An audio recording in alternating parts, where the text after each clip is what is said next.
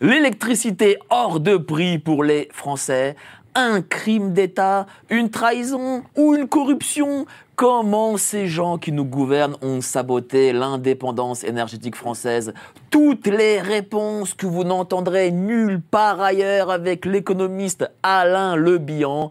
Vous êtes sur Géopolitique Profonde. Allez, générique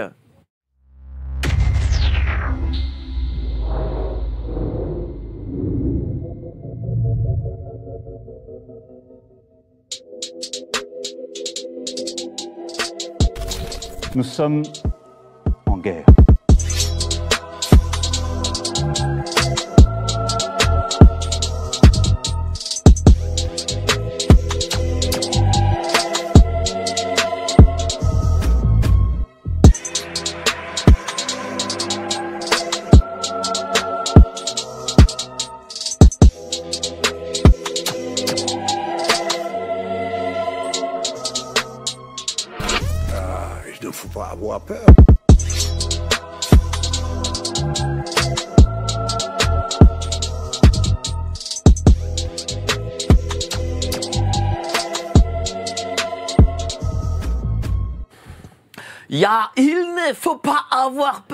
Bonsoir à tous. Vous êtes sur Géopolitique Profonde, la chaîne qui est là pour remplacer les médias euh, subventionnés. Et même quand ma langue rip, comme tout à l'heure hein, au début, hein, excusez-moi, eh ben j'ai toujours des euh, plateaux premium. Et aujourd'hui, vraiment, on va parler d'électricité, on va parler économie, on va parler gaz, on va, on va parler de trahison de nos élites. Et on reçoit pour ça euh, un ami euh, très cher et je suis vraiment très content de le recevoir parce que d'habitude je l'ai sur courtoisie, aujourd'hui je l'ai sur géopolitique profonde. Bah, c'est Alain Lubian, économiste, qui a écrit ce dernier livre, ce petit chef-d'œuvre.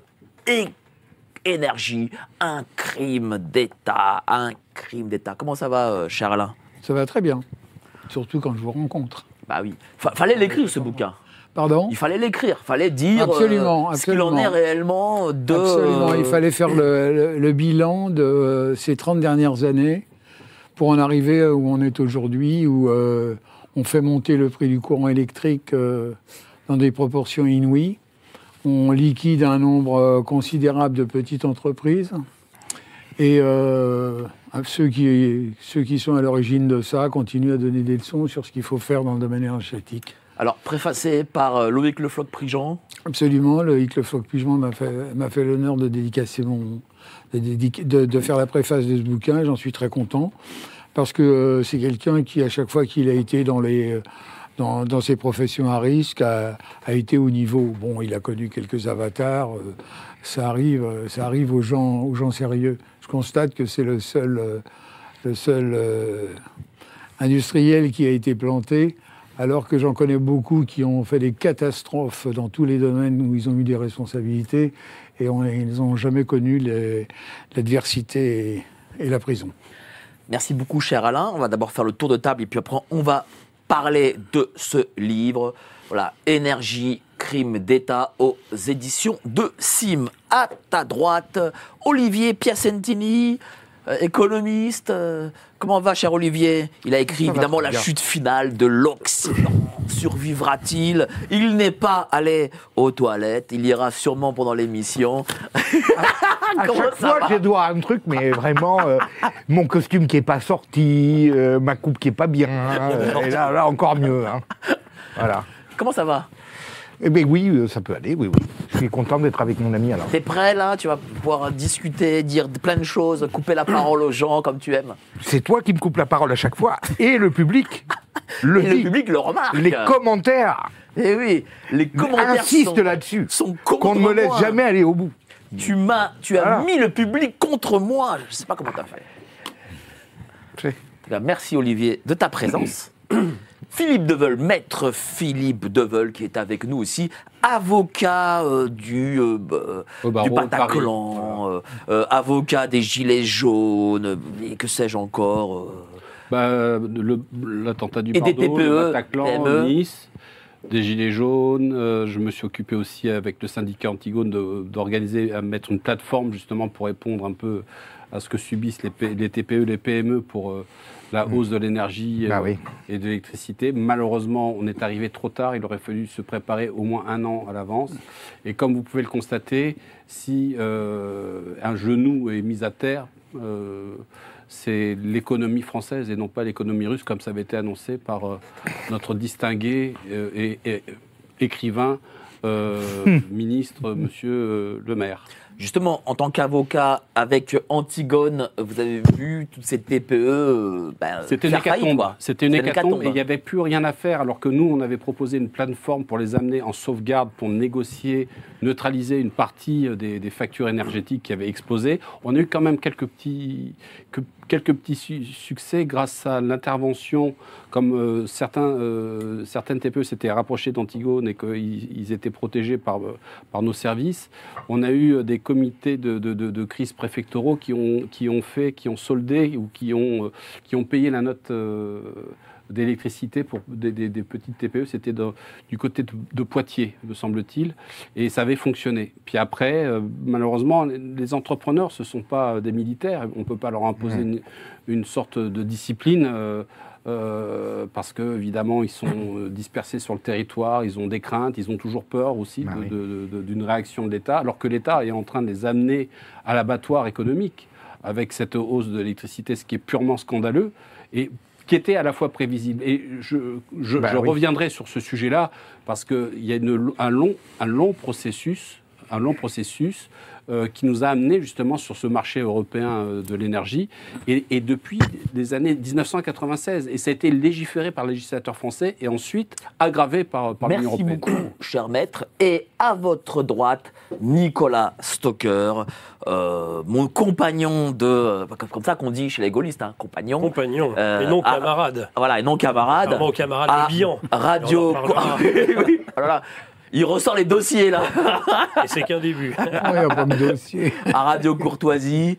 Euh, bien sûr, toutes les semaines, euh, le libre journal de géopolitique profonde. Et aujourd'hui, l'édito. Aujourd'hui, On parlera de quoi aujourd'hui?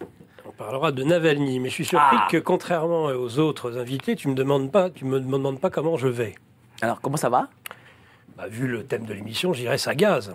Bon, j'ai j'ai bien fait de me demander. Pour, évi- pour éviter, Là, la, pour la pour éviter la forme apologé- une forme apologétique de vous savez quoi, je ne le dirai pas avec l'accent euh, que tu as Oui, en- bah, utilisé pas. au début de l'émission, parce que ça pourrait être mal interprété.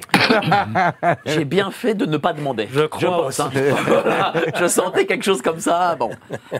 On va passer à l'entretien impertinent, mais avant ça, évidemment, n'oubliez pas de vous abonner à la lettre de géopolitique profonde. Regardez, la couverture est en vert, le vert de Davos, hein, de l'écologie, ceux qui veulent nous imposer. N'hésitez pas à vous y abonner. Le lien est en description. Vous avez d'ailleurs comme auteur notre ami Corneille, voilà, que vous aimez bien, Kerr Lerzin, euh, Philippe Erlin, Franck Pemgam, etc. Et vous avez en cadeau, en cadeau, la géopolitique de l'or de notre ami Franck. Allez-y, abonnez-vous. Euh, mais avant ça, l'entretien impertinent. Euh, voilà, on va, on va parler vraiment de choses très triviales. hein. Euh, Oui, pourquoi la facture, euh, sous-titre, pourquoi la facture d'électricité explose? Ça, il faut vraiment l'expliquer, parce que les gens, on leur dit Bah des oui. trucs, on leur dit la Mm. Russie, l'Ukraine, la- l'Allemagne, etc. Mais tout ça, c'est pipeau, en fait. Non Oui, absolument. Oui, oui, oui. C'est-à-dire que nous avions un équilibre, un équilibre énergétique puissant. Euh, à la fin, disons en 1995, pour remonter un peu dans le temps, on avait une couverture complète par le nucléaire et par l'hydraulique, et on pouvait exporter 14% en gros de la production. C'était euh, le, les projets, c'était quoi? C'était un super euh, un surgénérateur qui s'appelait Super Phoenix, qui était qui était en voie d'achèvement. C'était le démonstrateur qui était qui était qui était en fonctionnement. Et euh, à partir de 1997, à l'arrivée de, de Lionel Jospin et des écologistes euh, au gouvernement, dans, ce, dans cette période de cohabitation, on met fin au surgénérateur. En même temps qu'il est mis fin au surgénérateur, on décide de casser EDF. C'est-à-dire EDF, on en fait plusieurs morceaux. On fait un morceau de production électrique nucléaire et hydraulique, et on fait un, un- de sa division transport, c'est-à-dire ce qui amène le courant chez les, chez les usagers, on en fait une société, une société différente de la de, de l'établissement public, euh, industriel et commercial, c'est-à-dire on casse on casse l'unité l'unité d'entreprise. Et à partir de ce moment-là, on commence à ouvrir sur tout, euh, sur tout ce qu'on va connaître comme dérive par la suite. Mais il était évident que ce qu'il fallait surtout, c'était c'était détruire un service public qui avait fait ses preuves, qui était efficace, mais qui ne correspondait pas à l'idéologie européenne qui voulait qu'on mette de la concurrence partout. C'est-à-dire que, quoi, déjà, déjà, Jospin voulait le détruire? Parce que le 97, c'est Jospin. Absolument. Déjà, lui et sa, et sa fameuse euh, majorité plurielle Absolument. voulaient détruire. Absolument. euh, La majorité plurielle, c'est-à-dire avec Dominique Voynet. Et ils l'ont fait. Alors, qui, a été, faut le dire, euh, euh, Corinne Lepage, qui était ministre d'énergie avant, c'est elle qui a mis un terme. C'est elle qui n'a pas voulu renouveler les essais qui étaient pratiqués sur le, sur le démonstrateur Super Phoenix. Elle, elle a laissé euh, Dominique Voynet dire on arrête, on arrête, on arrête ce, procédé. Alors que ce procédé avait, avait des, des potentialités absolument extraordinaires. Giscard d'Estaing avait quand même dit à l'époque on, on a plus de, de- de- d'énergie que, que l'Arabie, euh, comment la péninsule arabique avec le pétrole.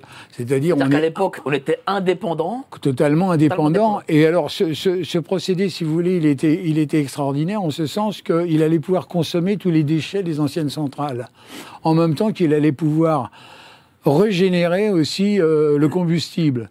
C'est ce qui faisait dire que on, résolvait un problème qui était, qui était suspendu depuis le début de l'étude et de la mise en œuvre de, procédés nucléaires, c'est-à-dire le, combustible. On- fermait le cycle, si vous voulez. En fait, euh, donc, on transformait des déchets en matières premières, quoi, pour dire, euh, pour dire les choses simplement. Et euh, si, si, cette, si cette affaire avait été menée à son terme, ben, aujourd'hui, on aurait deux ou trois surgénérateurs en fonctionnement. Et à partir de ce moment-là, aucun problème euh, comme ceux qu'on connaît maintenant, qui, ont, euh, qui a fait qu'on a manqué d'électricité pendant, pendant toute une période. Bon, qui est, euh, qui est quand même, qui mériterait quand même qu'on l'examine de façon un peu, un, peu, un peu sérieuse, parce que mettre 14 réacteurs à l'arrêt, parce qu'on a vu sur un circuit qui n'est pas le circuit fondamental, des défauts de, des défauts de soudure, ça me paraît quand même aller dans le même sens que ce qu'on a connu par la suite et qui a abouti à cette augmentation démesurée des, de la facture Alors, on a électrique. arrêté aujourd'hui. Super Phoenix, mais où ça en- Enfin, je veux dire, ce Super Phoenix, qu'est-ce qu'il en était? Parce que j'imagine qu'il y a des, des choses qui ont été faites avec Super Phoenix, qui ont été construites peut-être, et là, c'était. euh, Bah, c'est- en fait, Super- Super Phoenix, c'était le, c'était le, le produit industriel d'études qui avait été entamé euh, très longtemps auparavant, qui avait donné lieu à la fabrication de deux réacteurs, Rhapsody, 70 mégawatts, Phoenix, 250 mégawatts, et là on passait à la puissance industrielle avec un, réacteur de 1200 mégawatts. Et en fait, si vous voulez, c'était euh, c'était ce qui avait été prévu à l'origine, c'est-à-dire qu'à la libération, euh, ont été mis en place euh, deux, deux, deux éléments constitutifs de ce, du programme qu'on connaît aujourd'hui, c'est-à-dire le commissariat à l'énergie atomique et puis Électricité de France. Et ces deux, à un moment donné, ont, ont coopéré. Alors c'est vrai que le commissariat à l'énergie atomique, il avait un rôle militaire. Mais il y avait une partie civile, et cette partie civile a travaillé avec EDF, et ils ont sorti la première pile atomique euh, qui était à Chinon et qui a divergé en, en, en 56 ou 57. Ensuite, donc, se- se- s'est posée cette question de, des déchets qu'on a encore aujourd'hui. Et euh, nos chercheurs et puis nos techniciens se sont, euh, se, sont, se sont efforcés de trouver une solution. Et cette solution, ils l'ont trouvée en créant un surgénérateur et supersonique. Mais aujourd'hui, si on avait eu Super euh, Phoenix, combien les ménages paieraient d'électricité par mois? Bah, C'est-à-dire qu'on on- on serait dans la même configuration qu'on a connue du temps, du temps où EDF fonctionnait. C'est-à-dire, euh, c'était, euh, on avait une énergie qui était euh, entre 20 et 30% moins chère que chez tous les concurrents Mmh. étrangers. c'était c'était quelque chose de formidable. Bon, alors, c'est formidable pour les familles parce que ça fait. c'est- c'est- C'est c'est quand même une dépense importante. Mais c'était formidable pour les entreprises. Parce que les entreprises, si vous voulez, ça leur permettait euh, d'avoir la certitude de disposer de courant électrique, surtout dans certains secteurs. Vous avez, euh, si vous fabriquez de l'acier ou si vous fabriquez de l'aluminium, bon, euh, il faut du courant électrique. Donc ça permettait à toutes ces entreprises de, fonctionner dans des conditions économiques intéressantes. Et puis en même temps, si vous voulez, euh, l'État y retrouvait aussi son compte parce que ça permettait de, bureaucratiser, parce que ça aussi c'est un, élément, à prendre en compte pour la vie des entreprises, c'est que euh, le faible coût du, courant électrique permettait euh, à l'administration de, multiplier les demandes et les, obligations vis-à-vis des entreprises. Mais en tout cas, comme je, je prends comme référence le rapport gallois. C'est un rapport qui est demandé par euh, François Hollande, donc en 2011, 2000, euh, oui 2011-2012. Euh, Il demande un rapport à, Louis Gallois, qui est, l'ancien directeur de l'industrie.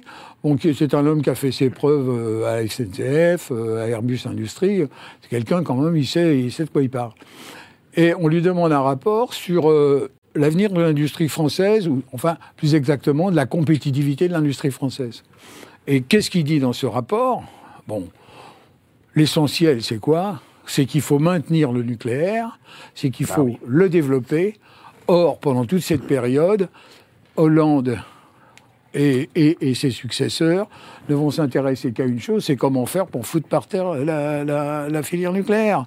Depuis, grosso modo, donc depuis la période Jospin, est en suspens. Euh, les, écologistes, si vous voulez, ont pris une place tellement importante dans, le pays parce que, euh, en fait, personne ne les conteste, qu'on est arrivé à cette euh, situation où on allait, fermer les réacteurs et on allait arrêter les, les réacteurs. Alors, effectivement, c'est peut-être une solution. Mais on regarde l'Allemagne aujourd'hui. L'Allemagne, elle a fonctionné avec quoi? Elle a fonctionné avec des éoliennes, du charbon et le gaz russe. Les réacteurs, elle les a fermés au moment de Fukushima, elle a fermé 12 réacteurs. Qu'est-ce qui se passe aujourd'hui pour l'Allemagne Ben, L'industrie allemande, elle est morte.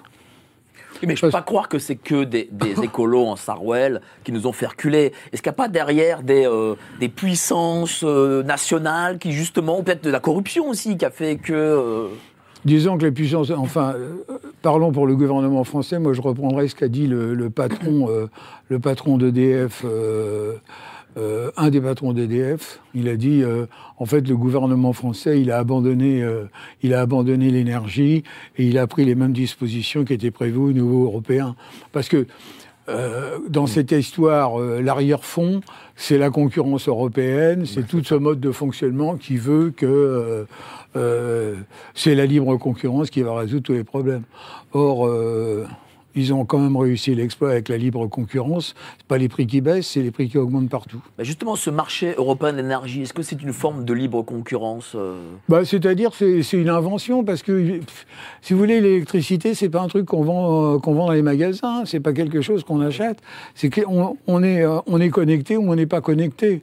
Donc, ça veut dire que celui qui est derrière, euh, derrière la connexion, il est capable d'assurer à tout moment la demande.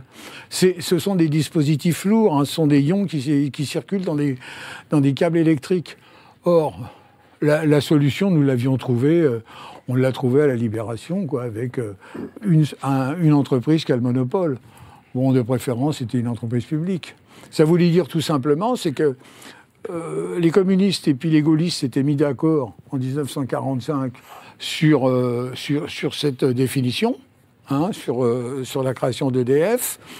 Naturellement, euh, toutes les questions de profit, ben, c'était en, aval.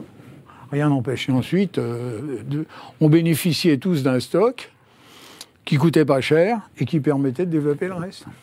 Alors aujourd'hui, on parle de EDF démantelé. Qu'est-ce qui fait que c'est démantelé? C'est-à-dire qu'il y a plusieurs sociétés dorénavant euh, quand Oui, on- oui, oui. En fait, si vous voulez, EDF avait, ce- avait cet avantage, c'était- bon, un, un fabricant de courant électrique. Euh, il, il a- il- il avait donc euh, tous ses clients qui étaient reliés grâce à son réseau de transport.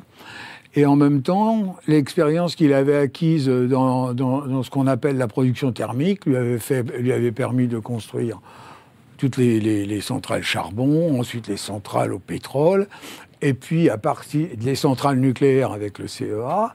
Et à partir du moment où a été choisi le, euh, le, le- la, le- le- comment la filière américaine Westinghouse, c'est-à-dire ce qu'on appelait les PWR, les, les- les- les eaux pressurisées.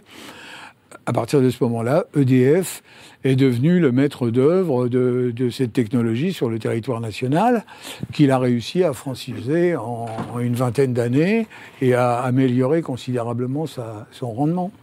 Alors, il y a aussi un, un scandale dont Alors, oui, je voulais dire, je voulais dire aussi un, un autre chose sur. euh, Continuez. c'est que dans l'intervalle aussi, euh, on, on a été créé Areva. Alors Areva, c'est quelque chose de, c'est quelque chose qui, qui reste quand même une énigme parce que, euh, en fait, on voulait, enlever à, à EDF euh, tout ce qu'il avait fait dans la fabrication de centrales nucléaires, ce qu'on a confié à Areva. Et Areva euh, a vendu euh, des réacteurs, a vendu trois réacteurs. Enfin, il a eu la responsabilité de trois réacteurs, un à Flamanville en France, un en Suède et, et un en Angleterre. Bon, euh, je ne sais pas quel rôle l'État voulait faire jouer à, à la dirigeante d'Areva. Madame Lauvergeon. Et, Oui, et à Areva, euh, Madame Lauvergeon, vous savez qu'elle elle avait acheté une mine euh, d'uranium au Niger. Bien sûr. Ouais. Et puis elle avait des liens particuliers avec M. Mitterrand aussi. Oui, ben, c'était le Sherpa de Mitterrand. Mais enfin, elle a su s'adapter quand même. Elle a su, se- elle a su rendre service à tout le monde. Et euh, cette, euh, la société Areva avait, avait pour but, si vous voulez, de prendre la position d'ingénieriste du nucléaire à côté d'EDF et d'enlever à EDF, euh, d'enlever à EDF simplement s'il était capable ses fabrications. Bon, tout ça, c'est- arrivé à un moment où euh, tout ce qui était en chantier, c'est-à-dire les, les trois réacteurs, les trois, les trois euh, réacteurs qui étaient en chantier, on s'est aperçu qu'il n'y avait rien qui marchait.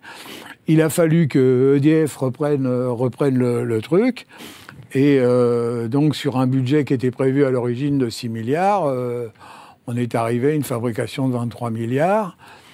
L'année dernière, le, le, le- le- comment, le, le réacteur en Suède a, a divergé, donc a fonctionné. Théoriquement, euh, en mars ou en avril, le, ré- le réacteur français va fonctionner. Donc, mais il a, il a fallu euh, euh, de 6 ans qui étaient prévus pour construire une centrale, on est passé à plus de 20. Quoi. Alors, et ma dernière Et question, encore. et on va passer au grand débat. On a appris un, un scandale, évidemment, qui n'a pas fait les gros titres, c'est celui d'Astrid. Mhm. Astrid, qui, je crois, a été vendu euh, à M. Bill Gates. Enfin, je ne sais, même pas si c'est pas donné à Bill Gates. Euh, Qu'est-ce qu'est-ce que vous pensez de... de- En fait, en fait, si vous voulez, euh, Astrid, c'était quoi? C'est la sur- c'est le surgénérateur euh, deuxième version, après la fermeture du premier. C'est. euh, Mais c'était capable d'assurer notre souveraineté énergétique. Bien sûr, mais en fait, c'est la même histoire que, que, que le Concorde. C'est la même histoire, c'est-à-dire que euh, on dit ben il n'y a pas de marché, on ne peut pas vendre ce, ce procédé. euh, vous vous rappelez, le Concorde, il pouvait pas atterrir à New York parce qu'il faisait du bruit. Et puis, euh, ben, 30 ans après, vous allez avoir un, un- un avion supersonique qui va être fabriqué aux États-Unis. Donc on s'est privé, privé de Astrid pour le donner à euh, un mondialiste américain, quoi. Alors ça, après, à qui on l'a donné, comment ça a été donné, ça j'en sais rien, puis je j'ai pas du tout étudié la question. Mais ce que je sais, si vous voulez, c'est que cette filière dite à neutrons rapides, qui permet, avec des déchets, de produire du courant électrique et en même temps de maîtriser euh, toute la, toute la, comment, euh, toute la vie du combustible, c'était, c'était une solution extrêmement intelligente euh, qui avait été trouvée par la France et euh, qui nous échappe aujourd'hui. Mais donc, du coup, euh, crime d'État ou trahison d'État? Oui, alors après, on peut. Après, vous savez, c'est c'est marketing hein, aussi. hein. Mais euh, non, je crois que tous ceux qui se sont trouvés à la tête de l'État à partir de 95, en gros, si vous voulez, euh, se sont comportés comme des agents de, comme des agents de l'étranger, en fait. Mhm. Ils n'ont pas roulé pour le pays. Euh, ils n'ont pas cherché à faire fructifier. Alors que, quand même, la première responsabilité de l'État, c'est de défendre les actifs du pays. Non, ils n'ont pas joué le jeu. Ils ont, ils ont bradé euh, tout ce qu'ils pouvaient brader pour des questions idéologiques, pour des questions politiques et pour des questions d'intérêt. C'est toujours la même histoire, si vous voulez. Et donc maintenant, on se trouve dans la situation où euh, Macron, qui a, a été euh, en fin de chaîne et qui voulait, euh, qui voulait lui, euh, qui a fermé Fessenheim et qui voulait fermer 24 réacteurs parce que Hollande n'avait pas eu le courage de le faire, il avait seulement eu le courage de le dire, se, trouve, se trouve dans l'impasse où pour la première fois depuis 30 ans, on est obligé d'importer du courant électrique. Et que le, le prix du courant a augmenté de 45%. Pour, euh, c'est-à-dire qu'il y a des boîtes qui sont en train de fermer parce qu'elles ne peuvent pas faire la, payer la facture. Ah oui. Bien sûr. Donc, euh, bon, il faut être un petit peu... euh, Merci beaucoup, cher Alain Le Bihan. On va passer tout de suite au grand débat, mais avant ça, les petites annonces. Envie de liberté? Dépêchez-vous, car il vous reste moins de 5 ans. Vous ne me croyez pas? Je préférerais aussi, mais... Dans 5 ans arrive l'euro numérique. Et avec lui, la liberté, l'épargne et la consommation ne seront plus jamais comme avant. C'est-à-dire que vous n'aurez plus rien, mais que vous serez heureux. Merci bien. Chez GP, on travaille tous dur pour informer le public de ces plans, mais on travaille encore plus dur pour lutter contre ces plans. Et notre outil de lutte numéro 1, c'est notre magazine La Lettre Confidentielle. Dedans, on détaille nos analyses macroéconomiques et on expose nos solutions financières. Et pour beaucoup d'abonnés à cette revue, le changement dans leur vie a été sans équivoque. Alors envie de tourner la page C'est juste sous la vidéo. Et oui, on travaille dur pour lutter contre le plan et donc tout ce travail se trouve dans la lettre de géopolitique profonde. Allez-y, abonnez-vous. Vous aurez aussi où investir exactement en 2024 les conseils de Philippe Perlin et de notre ami Busiglia. Donc c'est en description, le lien, vous cliquez dessus. Et puis vous avez en cadeau, évidemment, la géopolitique de l'or. Là, on passe au grand débat. On est, on est 1600 personnes en même temps. Merci à vous toujours de nous faire confiance tous les soirs. Et puis, on il faut, qu'on ait la vie de notre ami euh, Olivier Piacentini. Alors, cher Olivier, qu'est-ce que tu as pensé là, de, euh, de, de ce qui s'est dit? Ben, euh, J'ai pensé qu'Alain a fait un exposé très détaillé, un excellent exposé. Et puis, alors, c'est la vérité qu'on se pose des questions.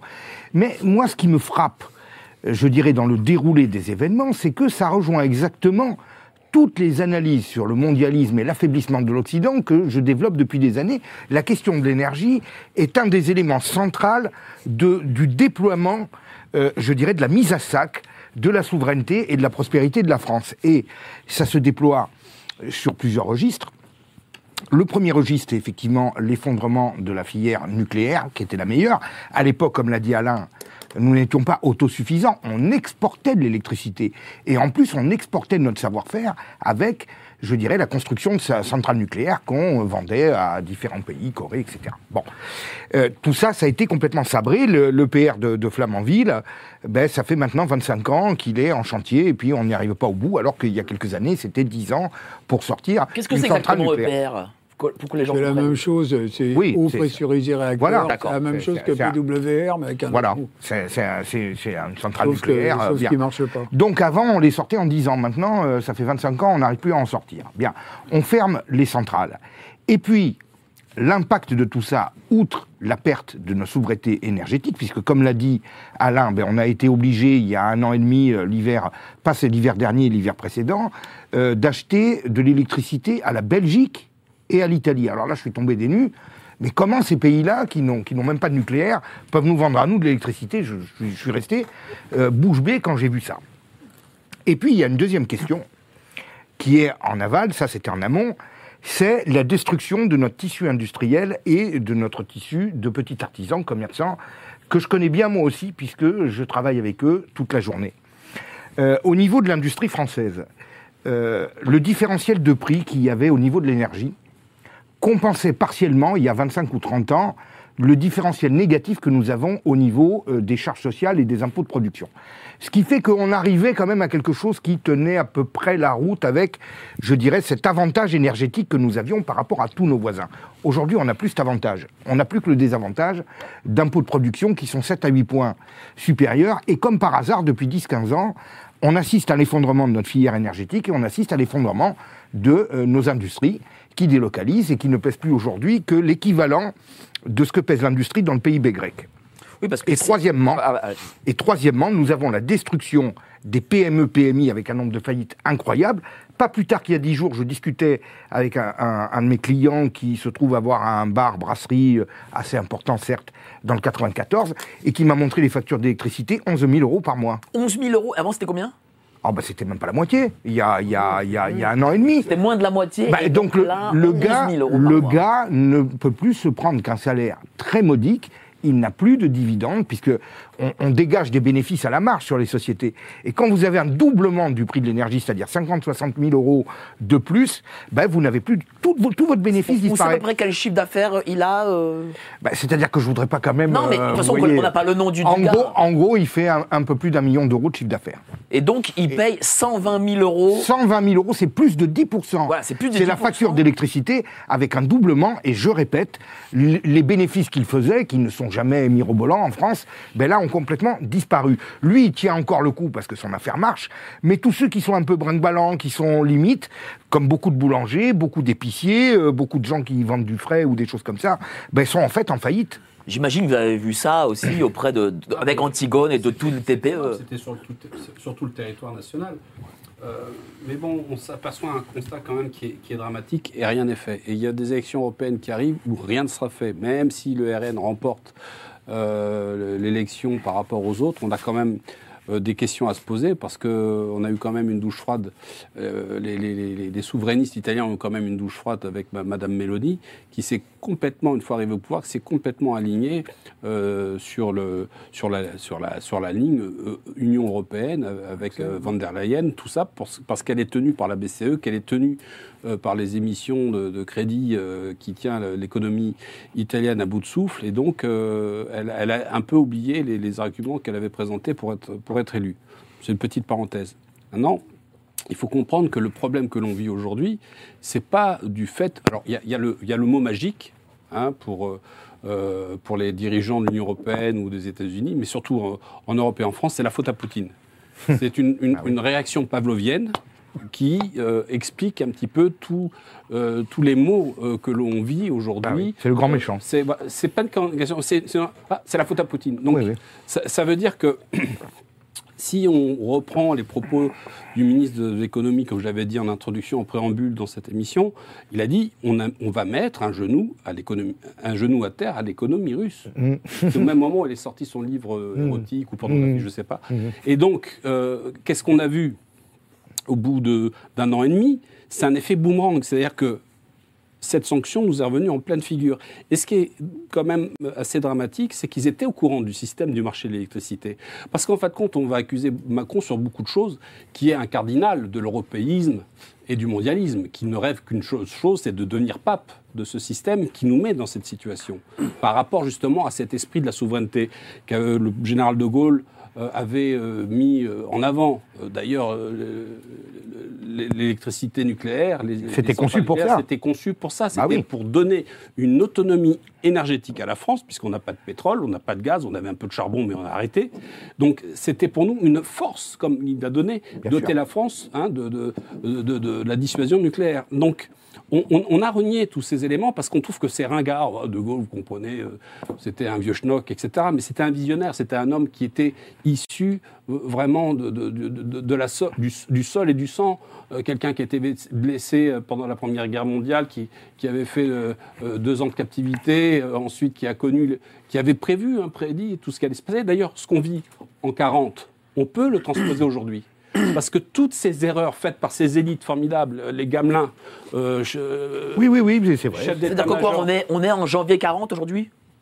C'est un mélange entre janvier 40 et c'est un mélange entre 58, euh, mai 58, euh, parce qu'il y a plein de choses qui se grèvent à ça. Vous voyez bien que les nuages s'accumulent et que, en fin de compte, il y a une désespérance chez les Français et on le voit dans le monde agricole, euh, qui ont été floués par la FNSEA, on en avait débattu euh, sur ce plateau, et qui reviennent à la charge d'ailleurs, hein, parce qu'ils comprennent que la base, ils ne Oui, peuvent plus détenir on- et qu'il faut repartir aux négociations. Mais il faut savoir que les, les agriculteurs n'obtiendront rien et qu'il faut qu'ils renversent la table parce que on Bien est dans ce on est coincé Attends, attends, attends, euh, on est renverser la coincé. table, c'est quoi? C'est quoi? Parce que non non renverser la table c'est dire on, on ne vous- on- on ne bouge pas tant que vous ne Bah sortez oui. pas de l'Union européenne. Tant que vous sortez pas des traités euh, de libre échange c'est tout. Il n'y a pas d'autre solution. Euh, cher Nicolas, ça c'est possible? On verra ce qui se passera au moment du salon de l'agriculture. En tout cas, euh, certains sont déterminés. Plusieurs euh, syndicats ne sont pas allés au dernier rendez-vous euh, que leur avait fixé Macron, oui, c'est vrai. Sur l'Union européenne, bon, ben, euh, souvent on dit elle a bon dos l'Union européenne. Moi, ce que je remarque, c'est l'ironie de l'histoire. Euh, on parlait au début euh, de cette émission euh, de la majorité plurielle écolo de, du Premier ministre Jospin.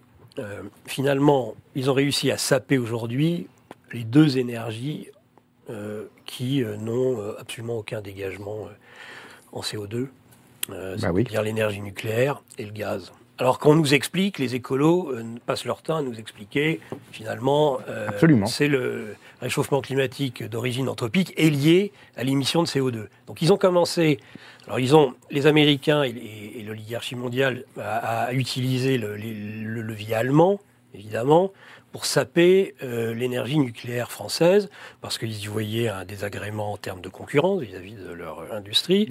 Euh, ils, nous ont, ils nous ont mis des bâtons dans les roues, euh, et pas seulement sur le marché euh, de l'énergie, mais même en termes de normes. On a essayé de les associer, comme toujours. Ils ont dit oui, mais il faut faire. Il n'y a, a jamais assez de normes sécuritaires.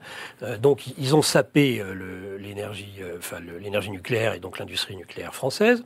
Et puis, lorsqu'elle était bien sapée, évidemment, ce que n'avaient pas compris ces braves Allemands, c'est qu'on allait aussi leur saper le gaz. Et que le gaz, eh ben, ça a été l'acte 2 euh, de la destruction euh, de, euh, bah, des pays européens et de l'industrie européenne.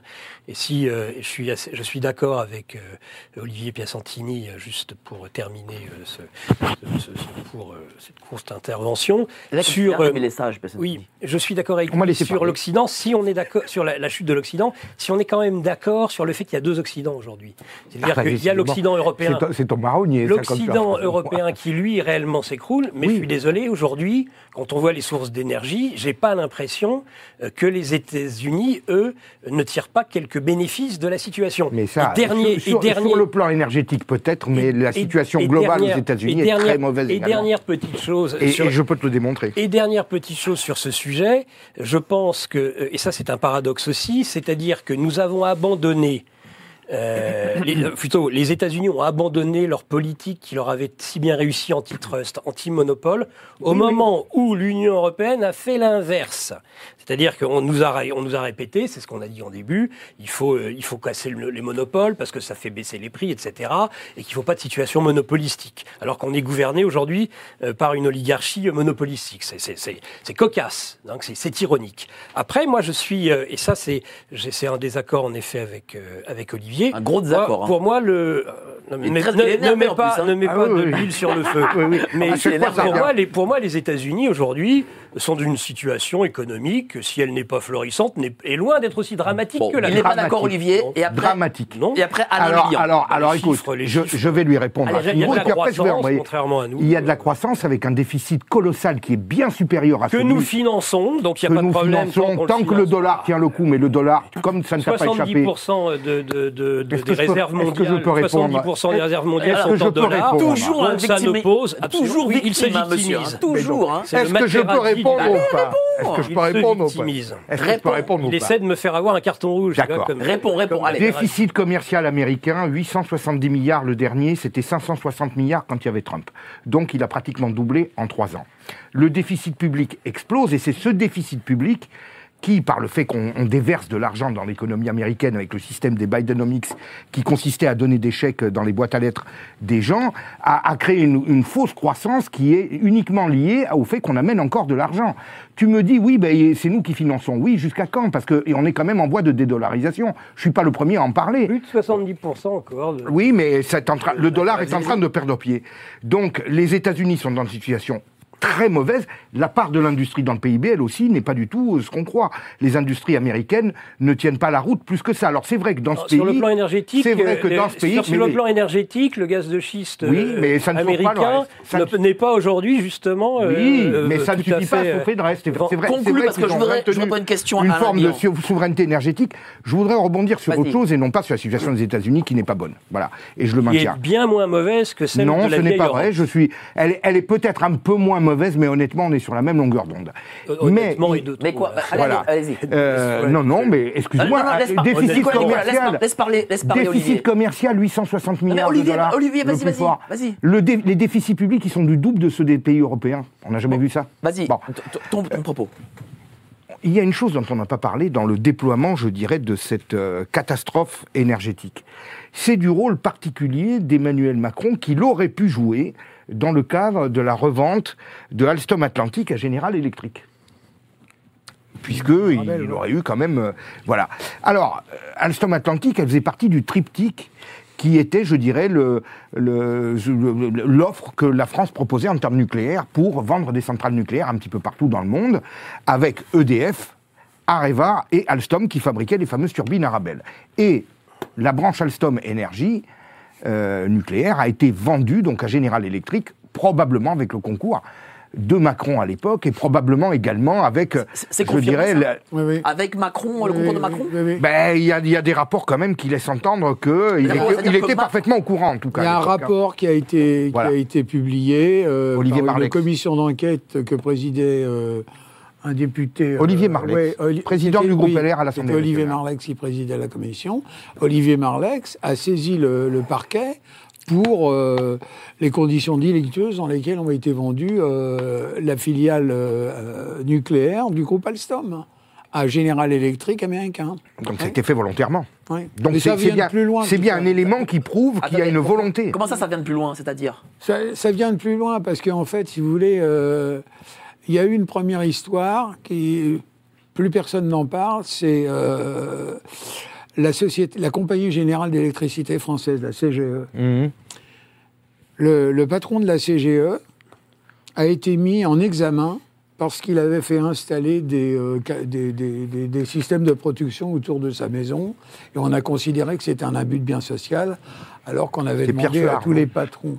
Oui, Pierre Suard. On avait demandé à tous les patrons des compagnies nationales de, de, de- de se protéger compte tenu qu'il y avait eu un général assassiné et puis surtout le, c'était le, le patron de Péchinet Renault, oui. qui avait été assassiné. euh, De Renault, non Non, non. Georges Bess, à l'époque. Ah oui, il était le patron de Renault, oui. euh, Georges Georges Bess. Oui, oui. Et le général Audran, c'était à l'époque action. Di- action directe. Et donc, il est mis en examen. Et donc, euh, il peut plus opérer. Donc, il est patron de quoi? Il est patron d'Alstom.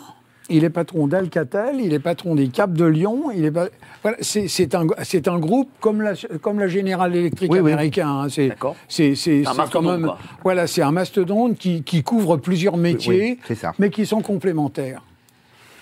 Donc, euh, Monsieur Suard est neutralisé. Donc, il est soutenu pendant 15 jours, hein, comme d'habitude, hein, c'est toujours le même truc. Pendant 15 jours, on dit euh, tout, tout le conseil d'administration est derrière lui. Puis au bout de 15 jours, on dit bon, bah, il faut quand même mettre un patron à sa place.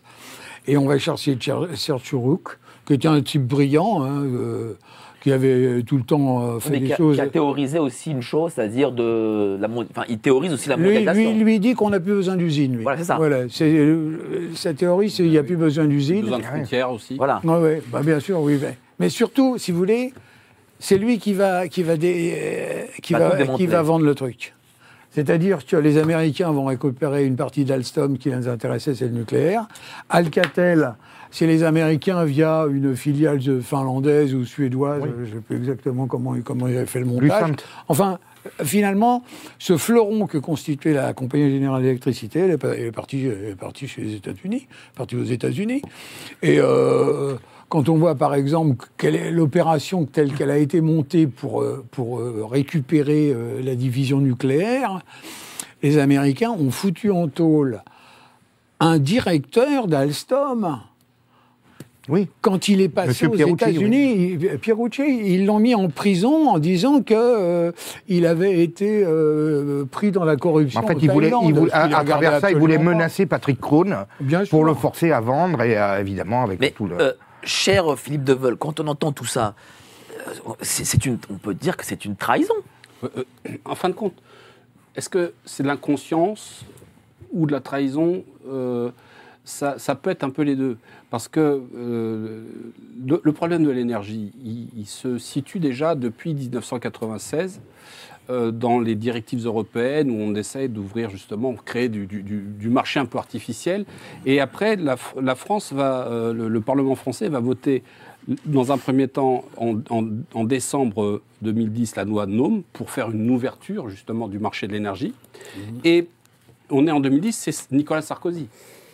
Nicolas Sarkozy qui a voulu retourner au- à l'OTAN, euh, qui était européiste convaincu, donc mondialiste, quelque part. Et ensuite, euh, il y a eu la, la loi Arène qui, elle, a ouvert justement ce, ce marché de l'électricité officiellement avec euh, la vente de l'électricité produite par euh, les centrales nucléaires avec euh, différents quotas. Il faut savoir qu'il y a une, une, une bourse avec à peu près une quarantaine de fournisseurs qui vendent Mm. euh, de l'électricité. Or, il faut savoir que l'électricité, elle est produite en continu et qu'on ne peut pas la stocker. Donc, tout, ce sont des marchés complètement artificiels qui font exploser le prix de l'électricité. Et euh, tout ça, c'est une volonté politique. Et euh, en fin de compte, les États-Unis disaient que la France était l'URSS qui avait réussi, mais là, avec l'Europe, on est en train de précipiter Oui. le système dans quelque chose qu'on n'arrive plus du tout à contrôler, même les politiques. Alors, il y a des exceptions. Vous avez le Portugal, vous avez l'Espagne qui sont sortis, Sortis du marché de- Mais la. France, elle peut le faire ou Mais pas bien sûr, Ben, puisque Pourquoi ils l'ont- l'ont fait. Parce qu'ils sont Parce que très non, mais, mais éloignés. monsieur le maire nous dit non, c'est juridiquement pas possible. Mais C'est pourquoi l'Espagne- mais pourquoi l'Espagne et le Portugal je, ont je veux pu le côté Si- juriste. Si, non, mais il n'y a même pas besoin d'être juriste, il faut être logique. Ah oui. Si l'Espagne, qui est membre de l'Union européenne, Ah oui. si le Portugal, qui est membre de l'Union européenne, peuvent sortir momentanément, Pourquoi pas la France Pourquoi pas la France Tout ça parce qu'on ne veut pas se fâcher avec l'Allemagne, parce qu'on a des intérêts communs politiques, et n'oubliez pas la faute à Poutine. C'est quoi les intérêts Non, communs? les intérêts communs, euh, c'est d'un genre d'arranger. Alors, comme ça, ça va très mal en Allemagne, ça a été dit ici, et surtout avec la destruction euh, euh, du gazoduc euh, Gulf Stream 2, euh, le- le- le- le- le- l'Allemagne est en train d'être asphyxiée par, par cette crise énergétique. Et, l'industrie allemande, qui était le moteur, le cœur économique de l'Union européenne, est en, en train de s'essouffler. Il n'a pas l'air convaincu, Nicolas Stoker. Ce- Sur Goldstream, le- euh, je pense que de toute façon, ils pourraient, les Allemands pourraient encore euh, acheter par d'autres moyens, d'autres gazoducs, du, du gaz russe, mais ils ne font pas cette demande. De non, toute mais façon, ils ne le font pas parce, parce que c'est que- politique. Ah ben on, oui, est, on mais- est dans la- dans l'esprit des mais il faut sanctions. dire, c'est pas uniquement le sanctions- sabotage ces de Gulf sanctions, Stream. Ces sanctions sont hypocrites parce que il n'y a pas, comme je l'avais dit, il n'y a pas de sanctions euh, sur l'uranium en, en Russie. C'est-à-dire qu'on peut acheter l'uranium à la Russie. Il n'y a pas de sanctions sur le gaz spot, c'est-à-dire le, le gaz liquéfié qui est à la hauteur du marché du gaz euh, américain sur le gaz de schiste. Il n'est il est pas sanctionné. Mais en revanche, le gaz des gazoducs qui vient directement et qui donnait, euh, si vous voulez, un souffle à l'économie au niveau de l'électricité, c'est plus possible du fait des sanctions et du fait aussi de notre système qui fait que on- pour calculer le prix de l'énergie, on prend l'énergie la plus coûteuse la plus coûteuse, les 10%, et on aligne les prix là-dessus. Et c'est le gaz qui a augmenté de 60% en, en deux ans. De la faute à Oui, Poutine. le prix, le prix du marché, Bien, le gaz. voilà. Alors, je Bah dis oui, pas- c'est ça. Je, je dis pas que euh, les Russes n'ont aucune responsabilité. Évidemment que si on n'avait pas eu la guerre en, en Ukraine, on n'en serait peut-être pas arrivé dans ces dérisions. Mais c'était un système qui était vieux, qui, est- qui est, qui est voué à l'échec déjà dès le départ. Parce que ça a été, on n'avait pas besoin de ce marché de l'électricité. Nous étions indépendants. Et d'ailleurs, le coût de l'électricité produite par nos centrales nucléaires n'a pas varié ou très peu augmenté.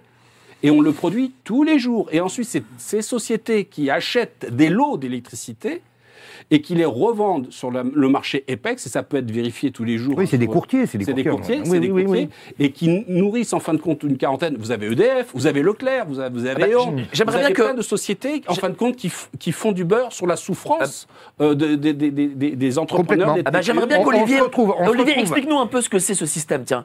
Euh, toi qui es économiste et qui... qui, qui, qui- Moi, j'ai rien Oh, pu je te- dire. Je te donnerai la parole, je te donnerai la Oh, parole. oh, oh, Mais vas-y, vas-y. Mais si, tu as pu, tu as, Non, mais attends, tu as- attends. tu as pu dire que Olivier, les Olivier, vas-y, vas-y. Bon, Vas-y, et puis Olivier. donc, Dire voilà. Vas-y. Ben, c'est tout simplement de que, avec l'explosion, je dirais, du monopole et Non mais explique-nous un peu ce, ce, ce reine, marché de concurrentiel de l'énergie. Ben, tu sais très bien qu'il y a plusieurs, il y a plusieurs sociétés qui revendent de l'énergie, mais qui sont en fait des sociétés commerçantes et qui rachètent l'énergie, qui rachètent l'énergie là où elle est produite. Et, et as des intermédiaires. Mais si elles ne produisent pas, comment elles rachètent de l'é- l'énergie Comment Elle ça se passe par des, soit directement par le producteur, soit par les courtiers. Et donc ça crée. C'était censé créer une forme de concurrence, mais le problème c'est que la concurrence n'est pas assez tendue. On est dans des systèmes oligopolistiques et on se retrouve quand même avec des ententes qui font que finalement, contrairement à ce qui était prévu à l'origine quand on a cassé le monopole d'EDF, les prix ne baissent pas Mais arrivent à s'entendre. mais quand il y a des publicités, euh, je sais pas moi, Total Energy ou je ne sais qui, qui disent Oui. oui, vous allez avoir moins 30%, tout ça, ça, ça c'est c'est pipeau, Mais, au qui a vu moins de 30% sur sa facture? Qui a vu? Peut-être que ça a pu jouer sur quelques centimes, mais globalement, on n'a pas l'effet d'une vraie concurrence sur la baisse des prix qui était souhaitée, qui était, qui était voulue au départ prônée par cette loi, mais le problème, c'est que quand la concurrence est limitée, on se retrouve avec l'électricité euh, avec le même problème quelque part que, par exemple, l'agroalimentaire, euh, où finalement, il y a que quelques distributeurs et quelques industriels qui tiennent le marché et qui maintiennent des prix très élevés, alors que l'inflation est quand même en train de Merci baisser. que les beaucoup, prix des cher Olivier. J'ai une, question, de baisser. j'ai une question de, de spectateur tiens, qui, est, qui est excessivement intéressante à Alain Lebihan. Et après, tu pourras parler, ne t'inquiète pas. Hein. Je tu n'es pas baïonné. Je Tu n'es suis pas baïonné ici. Je hein. suis silencieux, tu vois. Euh, je me- Philippe, monsieur Philippe Mansier euh, pose la question et si on parlait, excuse-moi Olivier, et si on parlait de la nappe énorme d'hydrogène sous notre pays, est-ce que ce ne serait pas rentable à extraire? Ah, Je ne peux pas répondre à cette question-là parce que là, je ne suis, pas compétent sur toutes, ces, euh, sur toutes ces nouvelles technologies. Mais je dirais quelque chose dans la conversation qui est avant. Le mécanisme de l'AREN, Ar- AREN, ça veut dire l'accès réglementé à l'électricité nucléaire historique. C'est-à-dire qu'on considère qu'il y a une partie de la production nucléaire d'EDF, 25%, qui doit être rétrocédée à des opérateurs qui vont vendre cette électricité à ça. des tiers. Le problème, c'est à quel prix? Bah oui. Le prix a été fixé à 42 euros le mégawatt. C'est-à-dire que EDF vend à perte, pour faire simple. C'est-à-dire que tout ce qu'elle a- tout ce qu'elle pourrait utiliser pour les investissements futurs, comme toute entreprise, l'État a décidé que non. Que non. Euh, je vous, quand même, il y a une nuance à faire, c'est qu'en France, il est interdit de vendre à perte. Mais le, le gouvernement, le pouvoir, a autorisé donc à mettre en place un système où on vendait à perte. Qui sont ces opérateurs? Ce sont des gens qui, qui au départ, ne, ne- les- il y en avait eu 120, à peu près 120, 130. C'était des gens qui étaient euh, des, des opérateurs financiers. Qui, qui- Mais avec le temps, bon, disons que euh, ça, ça, ça a un peu purgé. Aujourd'hui, les opérateurs, c'est euh, Total Energy. Et c'est les grosses compagnies euh, belges, hollandaises, autrichiennes, euh, en fait, euh, Oui, a qui se sont ce- ce- cette manne. Et, et où tout a commencé à, à, si vous voulez, à disjoncter, c'est le cas de le dire, c'est qu'EDF, quand il s'est trouvé dans l'obligation de fermer des centrales parce qu'on avait constaté des défauts sur des, sur des soudures, il a été obligé de racheter ce qu'il vendait 42 euros, il a été obligé de racheter ça ce qui est au prix du marché. Et le prix du marché était fixé avec le gaz, et le gaz, il n'y en avait plus puisqu'on avait fait le, le- le blocus de- du gaz russe.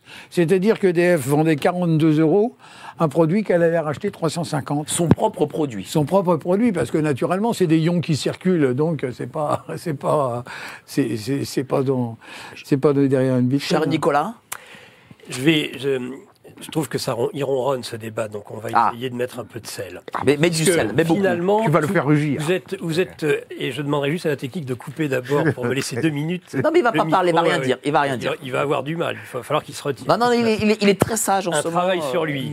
Et je, je- et je trouve qu'il a beaucoup progressé et je, et je l'en félicite. Merci, euh, professeur. Je le trouve en tout cas plus dissipé que la dernière fois que Je j'ai suis vu. Si je Fabrice de la classe.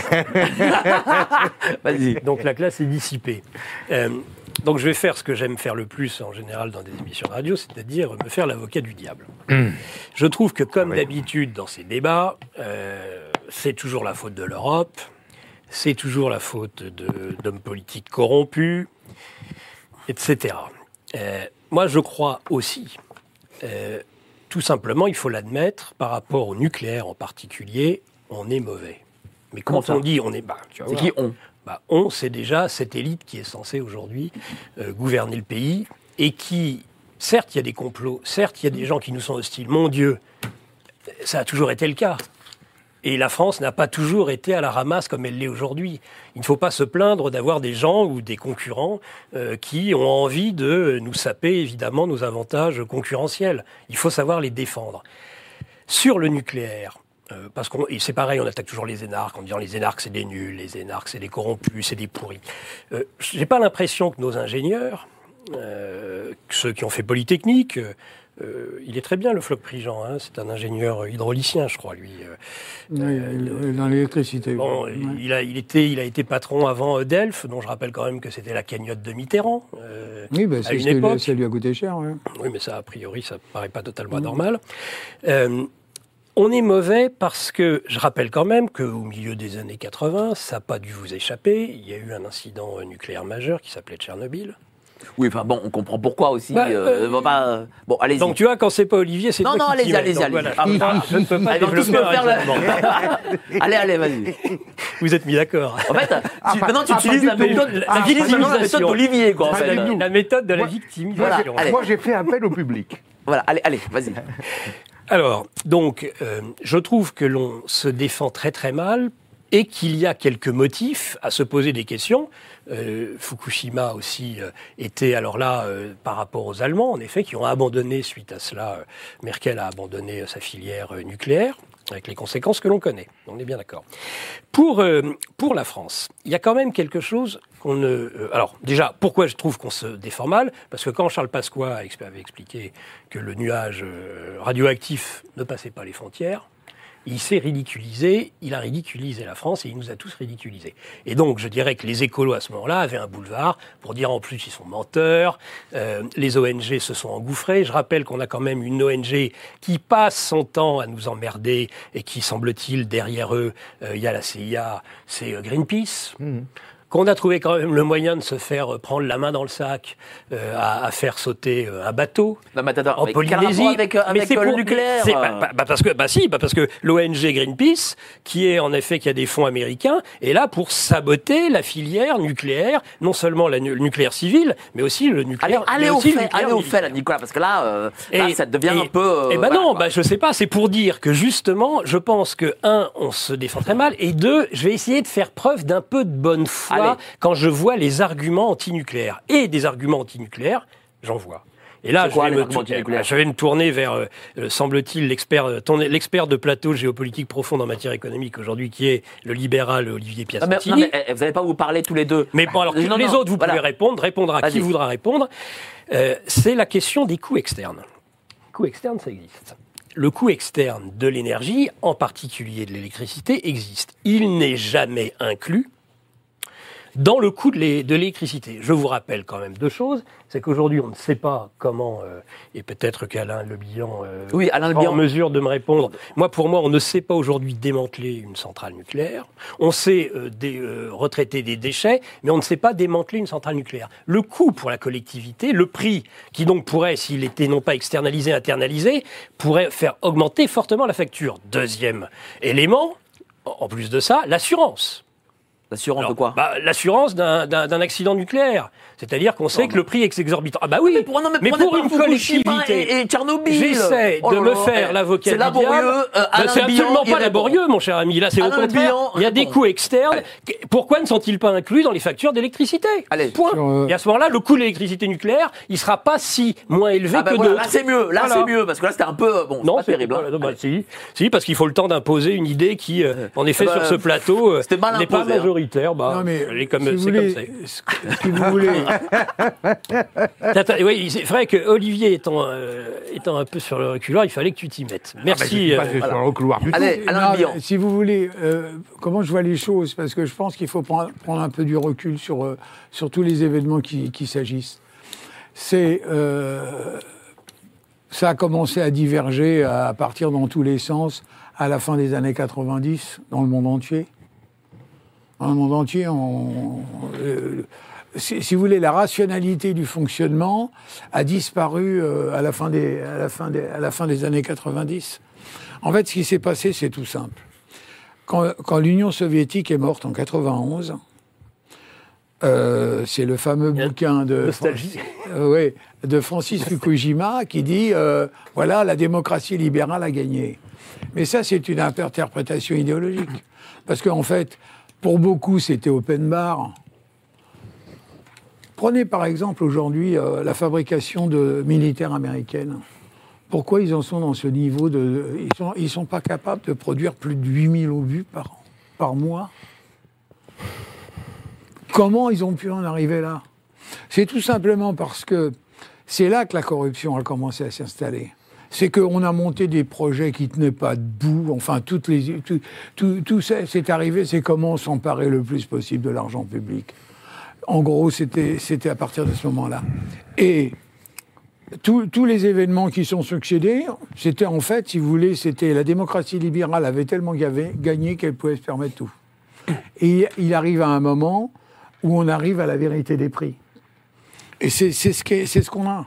Et les Russes, si vous voulez, euh, qui ont mal vécu cette période-là, comme les Serbes qui ont mal vécu l'histoire de la Yougoslavie, euh, je me souviens que un colonel français qui a démissionné de l'armée française, Colonel Hogar. Hogar a, a rencontré un, un- un- un colonel euh, serbe qui lui a dit ce que vous nous avez fait là, on va vous le faire payer au centuple. C'est ça qu'on paye en ce moment.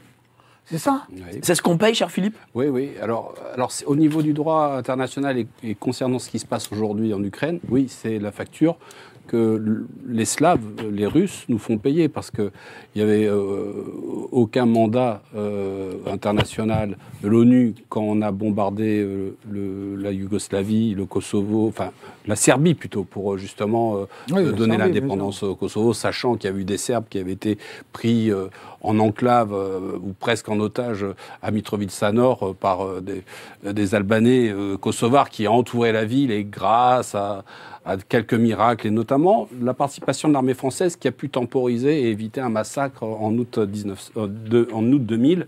euh, on, a, on a évité le pire pour, pour ces Serbes qui, qui subissaient cette situation.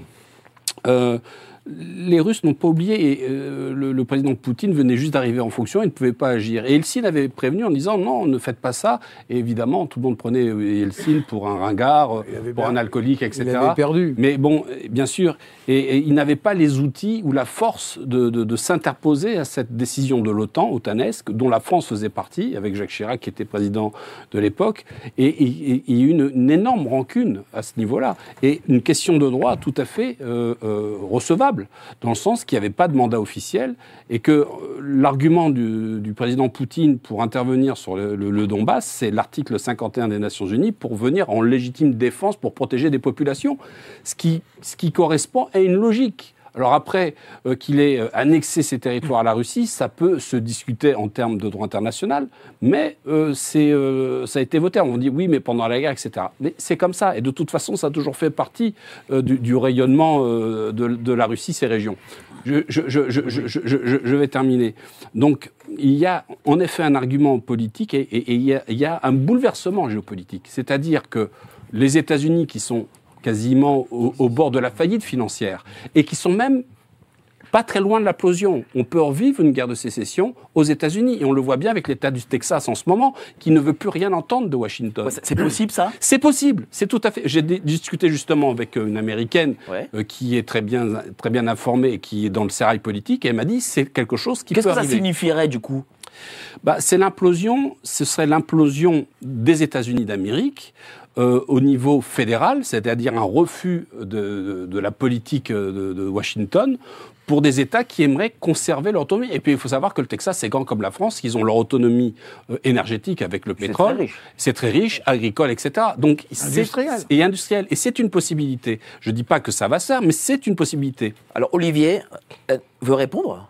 Ben, je voudrais euh, répondre un petit peu, surtout à Nicolas, Ah, mais bon, également à. Une heure après. à la- Bah oui, puisque Dieu. Bon, Il y a eu une intervention de Philippe Deveul, non mais ça c'est à Nicolas qu'il faut répondre, parce que là vous êtes tous les deux là, vous vous chamaillez. Non, mais je me chante Bravo, hein. tout. On, on a entendu pendant 7-8 minutes Philippe Deveux, maître Deveux, devrais-je dire, Allez. parler sans jamais être interrompu. Tu l'as vu un peu? Mais je t'ai interrompu, moi.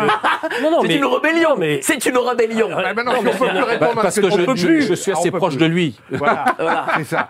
Allez, Non, il y a eu euh, au niveau, euh, puisque Nicolas avait parlé des ingénieurs qui, euh, bon, de- il, il y a eu une rupture dans la transmission des savoir-faire à partir du gouvernement Jospin, parce que la doxa de ce gouvernement, qui était évoquée carrément cash par Madame Voinet, c'était l'abandon progressif du nucléaire. Et donc, à partir de ce moment-là, il y a eu une forme de démotivation. On a dit, ben, puisqu'on va laisser tomber, bon, pourquoi? Et c'est bien, entre autres, l'une des principales raisons pour lesquelles on n'arrive pas à sortir ce fameux EPR à Flamanville. C'est parce qu'il y a une rupture dans la transmission des savoir-faire qui est liée directement à une idéologie.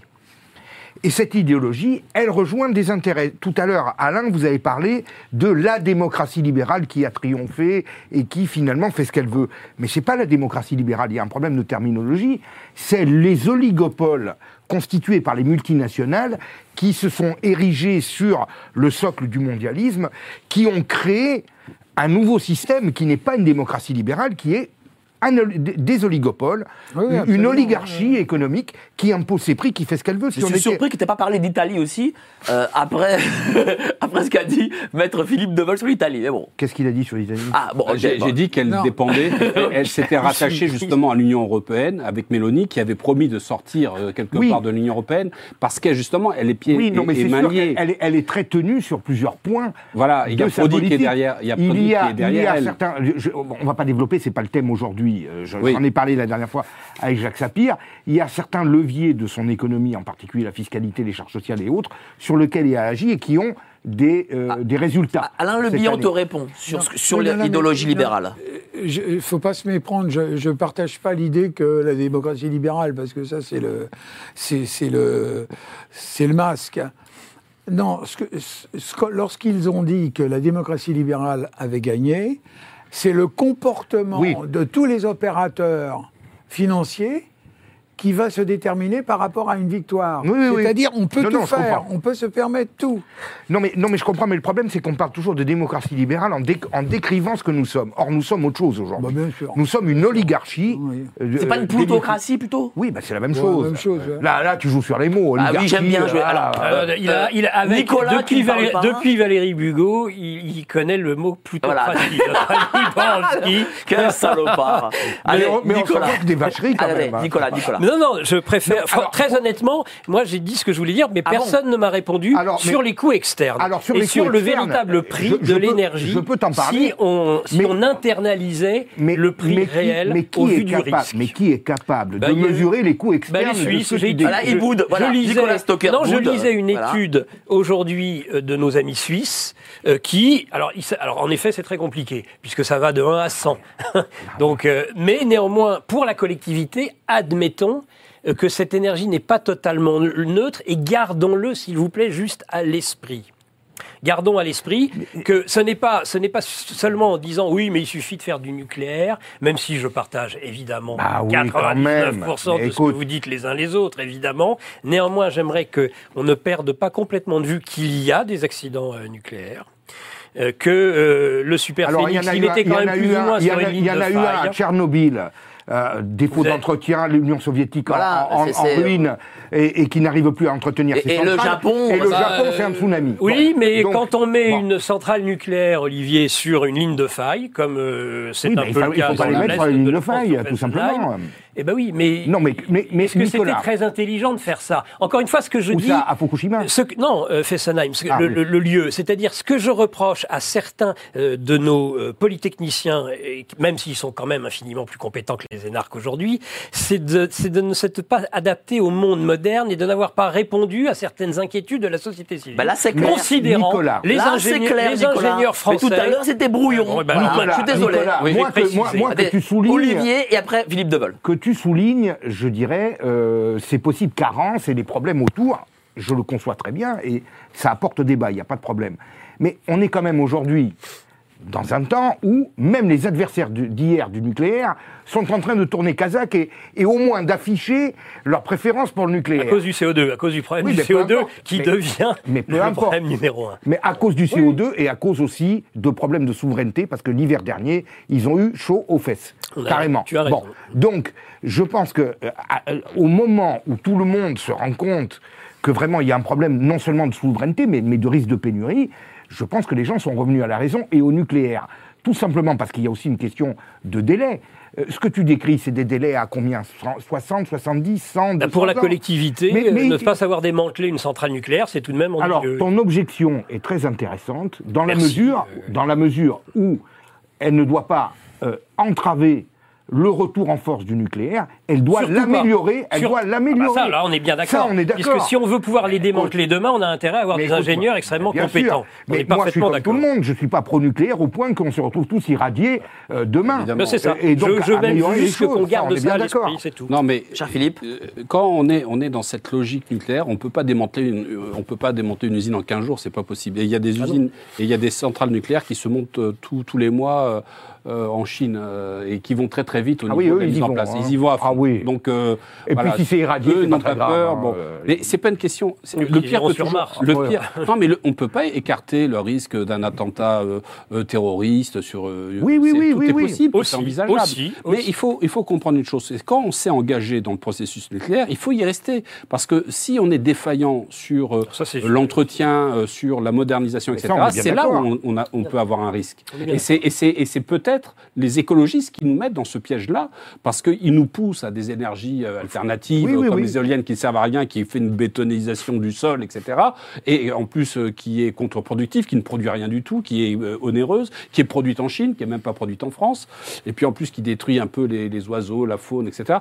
Enfin, les, les- les- l'en- l'environnement, et en plus qui, qui fait un bruit, qui rend dépressif les gens qui habitent à côté des éoliennes, et qui massacre un peu le, Le paysage, Le bien sûr. paysage, Mais pas que, horrible. euh, que. bétails des agriculteurs. Aussi, mais enfin bon, c'est enfin, une, comme des agriculteurs, c'est une parenthèse. plus, hein, mais il y avait, il y avait une chose sur laquelle j'étais coupé, c'est qu'on arrive à un bouleversement géopolitique majeur, dans le sens que la Chine et l'Inde euh, représentent à elles seules euh, 35% du PIB mondial. Et elles sont en train de se regrouper et de se rapprocher.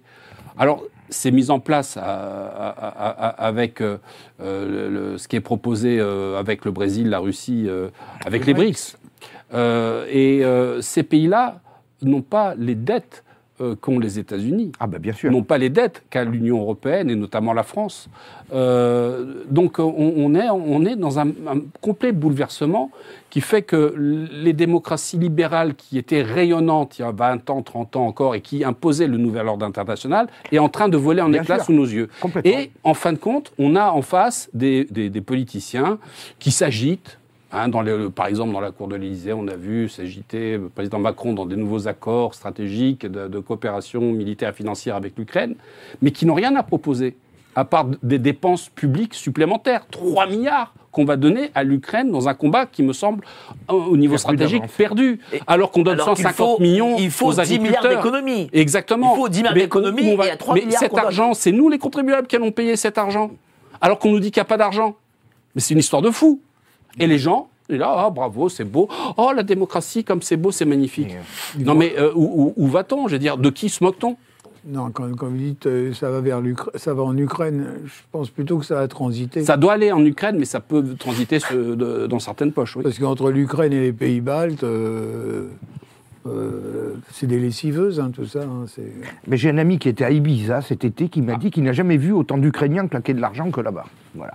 Alors là, il m'a dit, mais c'était euh, le grand faste. Alors, Ah, c'était là, les profiteurs de la c'est- guerre, C'est un tout petit témoignage que j'ai eu là, vraiment. J'ai Bah, dit, ah ben tiens, C'est un beau témoignage. Hein. C'est, euh, Ah, il m'a dit, je n'ai jamais vu autant d'Ukrainiens, et alors ça claque. Et ça d'Ukrainiens aussi? Oui, Mais d'ailleurs, euh, d'ailleurs, oui, bon, les bref. USA, ils ont, ils ont mené une enquête là pour savoir où, passait les, où passait l'argent. Ah ben ce qu'ils, serait euh, bien, oui. Et ils n'ont pas trouvé la, ils ont pas trouvé comment ça. Comment... Faut aller à Là, je pense que les Ukrainiens sont des bons fiscalistes. Euh, ils savent faire de l'optimisation fiscale. Euh, je pense qu'ils doivent se donner des, des tuyaux avec le président Macron, probablement. Mais Oui. euh, ce qui- ce qu'il y a, c'est que les États-Unis euh, font un, un pas de recul avec l'Ukraine. D'ailleurs, Ah oui. les budgets qui sont proposés sont, euh, ne sont pas votés par, euh, par le Congrès. Les avions, alors les avions ne sont pas fournis, les F-16, les fameux F-16, les États-Unis ne veulent pas fournir parmi les 800 F-16 en stock qu'ils ont aux États-Unis, aucun ne sera livré à l'Ukraine. Donc c'est des pays de l'Union européenne qui ne savent plus comment sortir de Exactement. Et euh, alors, voilà. Alors que les. États-Unis se retirent et qu'on attend évidemment l'échéance des élections américaines au mois de novembre, le seul à rentrer à fond dans la guerre en Ukraine, qui est une guerre perdue sur le Donbass, parce qu'il y a, six- il y a 1600 km de front. Euh, avec des pertes énormes du côté ukrainien. C'est-à-dire que l'Ukraine est à Et genoux. même Zelensky l'a reconnu hier. Bien, bien- bien sûr, il le seul qui dit on continue, on va aller plus loin et on va fournir de l'armement qui nous amène dans une colibégérance avec la Russie, c'est le président Macron. Euh, J'aimerais entendre un peu Nicolas Stoker, même s'il est dans, ses, euh, dans ses pensées. et Non, non, je prends des notes, je Mais prends des notes. je l'entend pas. euh, Qu'est-ce qui se passe tu sais, si, on l'entend. Mais Quand, quand je lui donne pas la parole, il me dit Ah, on me donne pas la parole. Quand je lui donne la parole, Ah, je veux pas la parole. Là, on est en train de dériver vers des questions géopolitiques. Bah oui, mais dérive. Et donc ça, c'est à toi de nous dire. euh, Bah, dérivons, la dérivons, il y a une Dérivons, conversation, dérivons. on continue à dériver. concrètement, tu veux que je réagisse sur quoi? Bah, tiens, qu'est-ce qu'il en est là sur le front ukrainien et russe? Ah bah justement, j'étais en train de noter des points sur ce sujet. Ah, c'est ça la chronique? Ça aurait pu être une partie de la chronique, mais là, c'était, on parlait allez-y. justement. Bah, alors, qu'est-ce qui se passe? Euh, Il se passe que donc on a eu une prise rapide euh, d'Adviska qui, euh, euh, on s'attendait à un nouveau Barmouth. euh, un nouveau hachoir à viande et puis finalement on se rend compte que les informations des occidentaux qui disaient ils n'ont plus d'hommes et ils n'ont plus trop d'obus et, de, et de technologie ou de façon très limitée eh bien est vrai, c'est-à-dire qu'ils sont ils ont reculé très vite. Au nord, avec Rabotine, bah, c'est pareil. Ils sont en train de perdre du terrain. Ce qu'on observe, quand on regarde un peu les cartes, euh, on peut les voir par satellite, de ce qui se passe aujourd'hui, c'est qu'ils attaquent un peu partout. Il semblerait euh, Qui attaque que ah, les Russes, les Russes sont à l'attaque sur l'ensemble. Sur l'ensemble, c'est la contre-contre-offensive. Euh, Rabotine, ça va être essentiel parce que c'était de la contre-attaque de l'été dernier la seule prise des Ukrainiens, évidemment sur le plan symbolique. Quand on sait les Mais- milliards, les dizaines de milliards. Là, les infos que vous avez viennent d'où? Ah bah alors ça, ces informations, bah, elles sont toujours de 24 ou 48 heures après. C'est quoi C'est TV euh, Euh, on- Lara il y a- Parnin Non, non, il y a euh, tout un tas de blogueurs euh, et de, de différentes nationalités. Vous avez euh, des, vous avez des satellites euh, qui donnent des infos. Non, bah de toute façon, Advika, c'est Mais, une mais même le président Zelensky a reconnu ils qu'ils étaient en, difficulté sur tous les fronts. je vais, puisque tu m'as posé la question et que tu m'as déjà interrompu deux fois, je vais quand même essayer de conclure. Et après, tu dis que je suis laborieux, évidemment, parce que tu me laisses pas conclure. Allez, Ce conclue. que je pense, c'est que de toute façon, l'objectif de la Russie est inchangé. Euh, il est de, de finir par fondre euh, sur Odessa, de récupérer le pourtour de la mer euh, Noire, de priver ainsi euh, le futur État croupion ukrainien de tout accès aux mers et d'aller, euh, de partir comme ça et de faire le, le- le tour complet. Donc, euh, ils ont toujours ces objectifs, ils l'ont dit, il y a eu Mariupol, ils iront plus loin. Pour le moment, ils attirent le peu de troupes qui restent, euh, je pense, au nord, euh, parce que ils ont le choix. Soit ils défendent, comme ils le font actuellement, au sud, euh, la route d'Odessa, mais dans ce cas-là, euh, ils dégarnissent Oui, le oui. nord. Vu ce qu'il leur reste, s'ils dégarnissent trop le nord, là, ça, va, ça peut aller très vite La voie jusqu'à est ouverte Kiev. jusqu'à Kiev, ouais. Ça- La voie est ouverte jusqu'à Kiev. Donc là, je pense qu'il y a un réel souci. Quoi Ça va te gagner Bah, il y a une vraie panique. Ah bah, il va falloir qu'ils choisissent. quelque voilà mon expertise militaire. Les, les Russes ont tout leur temps. C'est ce qu'ils Ah. ils disent, le message. Ça, c'est la guerre d'attrition, mais je pense Voilà. qu'on n'y est plus. Ils, ils- je pense ils disent que ils il y a ont le temps pour eux, maintenant. ce qui est vrai, parce que la Russie est rentrée dans une économie de guerre, et d'ailleurs la croissance de la Russie est supérieure à la croissance de l'Union européenne pour euh, 2024. Nettement. Et ils ont réussi à contourner toutes les sanctions pour les composants, les semi-conducteurs, etc. Ils, ils ont trouvé. Et d'ailleurs, ils vendent toujours autant de gaz et de pétrole malgré les sanctions qui nous nous pénalisent et pas eux, pas du tout. Euh, donc, on- Moi, je parie juste, juste Oui. un mot pour terminer. Je parie, je reste. Je pense pas qu'on est à nous, qu'on soit encore dans une guerre d'attrition aujourd'hui. Et j'ai fait un pari il y a déjà plusieurs mois euh, en Gagné ou avec perdu Mike. Bon, on verra. J'ai dit qu'au printemps, Ah, on moi aurait au printemps un début de résolution. Si, ça fait plusieurs fois que je te dis, au printemps, je pense qu'on aura parié. un début de. Non, on n'a rien, Ah, pas- rien parié, ah, oui, oui, je me disais. Mais je pense qu'on aura un résultat et qu'il va réellement se passer des choses Alors- alors, et qu'on n'est alors- plus sur une guerre d'attrition. Non, Selon non, moi. je voudrais une conclusion là, et Alors, après on passe. Non, je non, non, attends, attends. je vais donner juste un petit élément. Moi, je pense que ce, ce début de résolution ne viendra pas avant euh, les élections Les américaines. Américaine. Oui. Ah, alors, Bon, conclusion je du pense débat. que Biden n'osera pas se présenter aux élections. Conclusion du débat avec Maître Deveul. Et Et je pense qu'ils vont passe à encore mettre le paquet Euh, 5-6 mois. et il puis il après, est vrai euh, que Quel que soit le, le- président. Attends, aux élections Cette surenchère De euh, façon. euh, de la part euh, du président Macron, qui est suivi évidemment par Van der Leyen et puis Monsieur euh, Charles Michel. Euh, euh, donc, euh, c'est justement ils font ils font perdre la partie à l'Ukraine dans le sens que évidemment les Russes vont continuer leur avancée. il voulait se cantonner au, Donbass et aux deux républiques autoproclamées, mais compte tenu de cette hargne, de- de- de ces pertes i- humaines inutiles Oui. côté ukrainien, et de cet euh, acharnement euh, stratégique militaire qui ne sert à rien, euh, la Russie va continuer son rouleau compresseur en cheminant justement vers Odessa et ils couperont l'accès à l'Ukraine. C'est-à-dire que s'il y a des négociations, l'Ukraine devra négocier sans Odessa. Euh, et et ils, partiront euh, Concluez, perdants. cher maître. Pe- Ils, perdiront, ils partiront perdants. Déjà, ils ont perdu la guerre du Donbass. Ils partiront perdants dans des négociations si on veut arriver à un cessez-le-feu.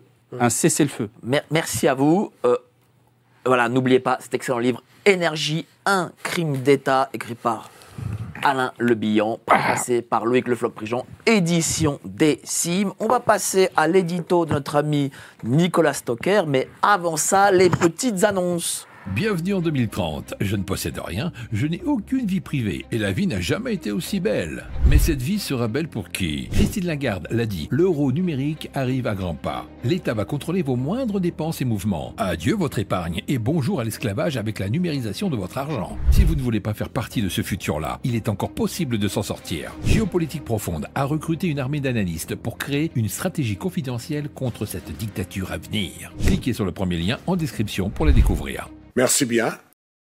Merci bien, comme le dit notre ami Klaus Schwab qui sponsorise euh, cette émission. Vous êtes plus de 2000 ce soir. Merci à vous d'être toujours si nombreux. Voilà, c'est le rendez-vous quotidien et vous êtes toujours présents.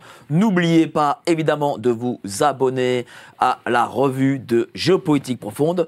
C'est euh, le lien est en description. Voilà, vous cliquez dessus et vous avez en plus en cadeau la géopolitique de l'or. N'oubliez pas aussi d'appuyer sur la petite cloche comme ça vous avez euh, les vidéos en, euh, en exclusivité parce que même lorsqu'on est abonné, si on n'appuie pas sur la petite cloche, on peut euh, malheureusement euh, ne pas les voir parce que YouTube n'envoie pas forcément toutes nos vidéos.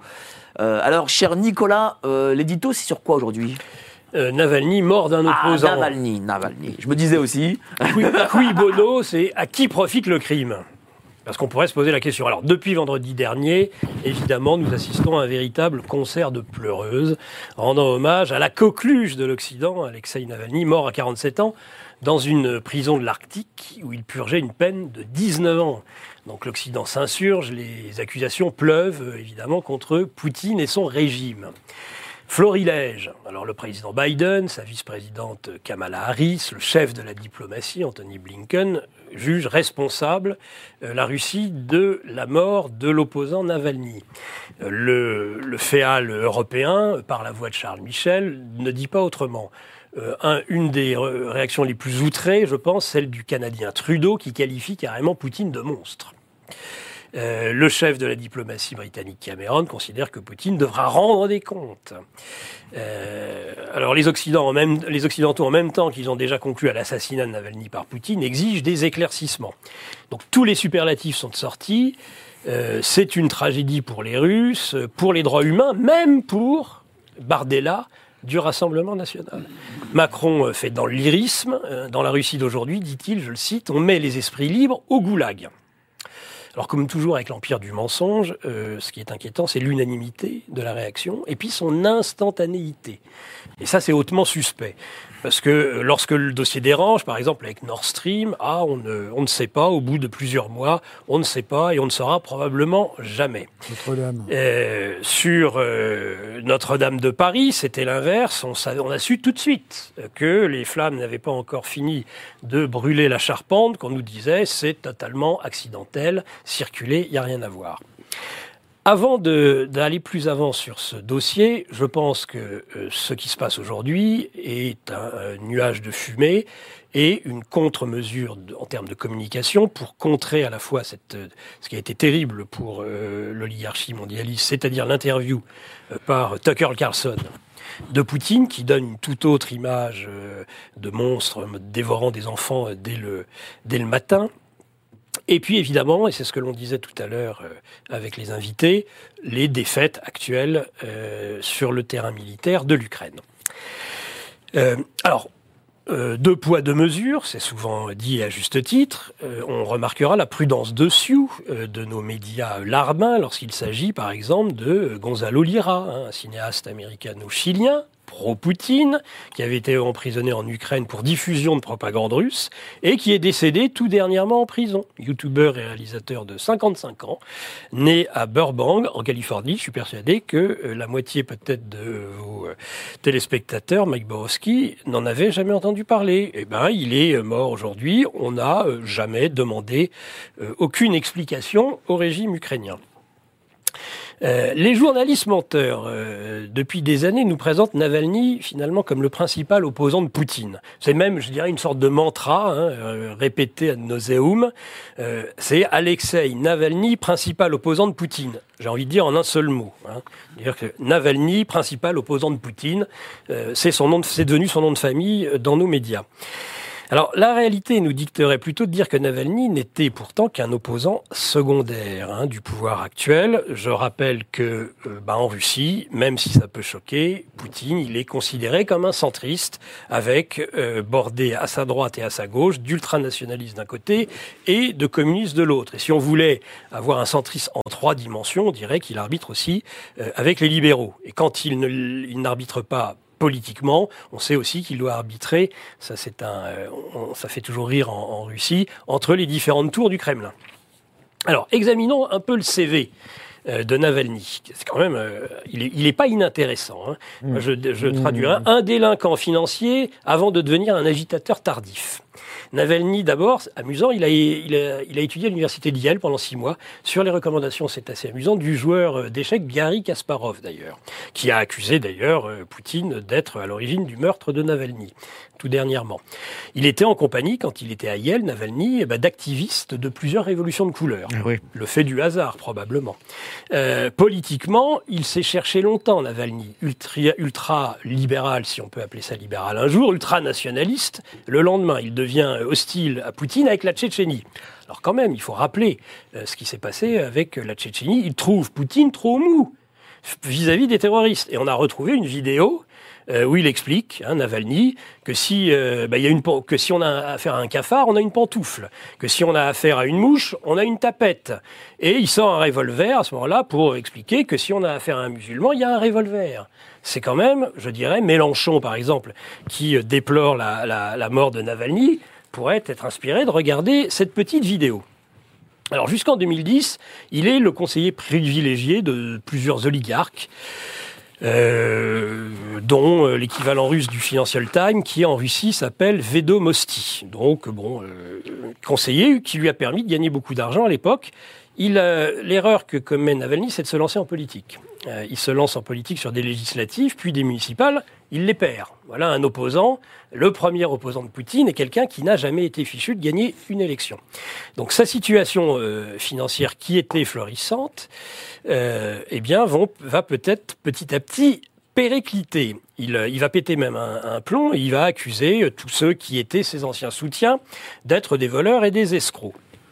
Alors, les, les, les, les- problèmes financiers et les problèmes d'escroquerie euh, euh, auxquels a été confronté Navalny. La première dérive, je crois que vous avez un invité, Mike, qui en parlait dernièrement dans un tweet, euh, c'est l'affaire Yves Rocher. Et c'est Francis Lalanne qui euh, a rappelé ce, ce sujet. Donc, comme la poste euh, russe euh, n'était pas en mesure de traiter les 4 millions de colis livrés par cette entreprise française, bah, celle-ci a fait appel à Glavpovdiska, une société de lo- logistique détenue par Alexei Navalny et euh, son frère Oleg. Et donc le 10 décembre 2012, Bruno Leproux, qui est directeur général euh, d'Yves Rocher, eh bien, porte plainte euh, contre la société de Navalny euh, frère. Et le 30 décembre 2014, eh bien, Navalny est condamné dans cette affaire à trois ans et demi de prison, quand même avec sursis, hein, par le tribunal de Moscou, pour avoir détourné plus de 26 millions de roubles, équivalent de 400 000 euros. Il fait pas de politique à ce moment-là, personne ne le connaît. Mais il est, euh, il est atteint sur cette affaire d'escroquerie. Autre affaire d'escroquerie, euh, la société d'exploitation forestière. Là, il, euh, il est à nouveau condamné d'ailleurs, puisqu'il trouve le moyen de- d'arbitrer, et puis finalement il est responsable d'une société forestière qui finit avec des dettes considérables. En décembre 2020, le comité d'enquête de la Fédération de Russie ouvre aussi une nouvelle enquête qui est quand même essentielle des escroqueries de Navalny. Il lui était reproché d'avoir utilisé pour ses besoins personnels les dons faits par des particuliers à sa fondation anticorruption, ce qui est un comble. Le montant de l'escroquerie est estimé à 356 millions de roubles, soit 4 millions d'euros. Ça commence à faire? Alors la suite, c'est évidemment un long affrontement avec le pouvoir russe qui le conduira finalement, comme tout le monde le sait, dans cette prison de l'Arctique. Euh, en cours de route, il y a eu ce fameux empoisonnement supposé, mais jamais démontré euh, au Novichok. C'est extraordinaire, de le Novichok, normalement, lorsqu'on est exposé à du Novichok, votre espérance euh, de vie euh, est extrêmement raccourcie. Eh bien, euh, comme dans l'affaire Skripal, miraculeusement, nous avons affaire à des gens qui survivent au poison probablement le plus violent répertorié sur la Terre. Euh, finalement, j'ai envie de dire, l'Occident mafieux a finalement les, les héros qu'il mérite. Alors, et d'ailleurs, j'ajouterais, puisque les, en particulier nous, Français, sommes particulièrement épouvantés par ce qui s'est passé euh, en Russie avec Navalny, bah, j'aimerais rappeler euh, à notre, mé- nos mémoires oublieuses sur l'ensemble des crimes non élucidés sous la Ve République euh, en France. Euh, D'abord, ceux qui sont le plus souvent cités. On a Barca, tout ça Robert Boulin, Joseph Fontanet, Jean de Breuil, le petit juge Renaud, Michel Barouin, Barouin père, Bien sûr. euh, le grand maître du Grand Je pensais Orient. que vous irez, vous irez chez les gaullistes, mais vous ne le faites pas, Mais on pourrait, mais on pourrait Voilà, aussi. mais bon. mais, mais en tout cas, là, c'est pas le cas. Ah, c'est mais pas Robert en tout cas. Mais, hein. mais ils sont Robert élucidés. Mais parce qu'ils sont, en général, ils ont été élucidés. Non, c'est le général de Gaulle. François Duprat, René euh, Lucet, euh, les cinq défaits, tiens, les cinq défenestrés de la frégate de Taïwan avec les mi- rétrocommissions. Mmh. Il y en a cinq qui sont euh, tombés par la fenêtre, un petit peu comme euh, un directeur de, de Sciences Po euh, aux États-Unis.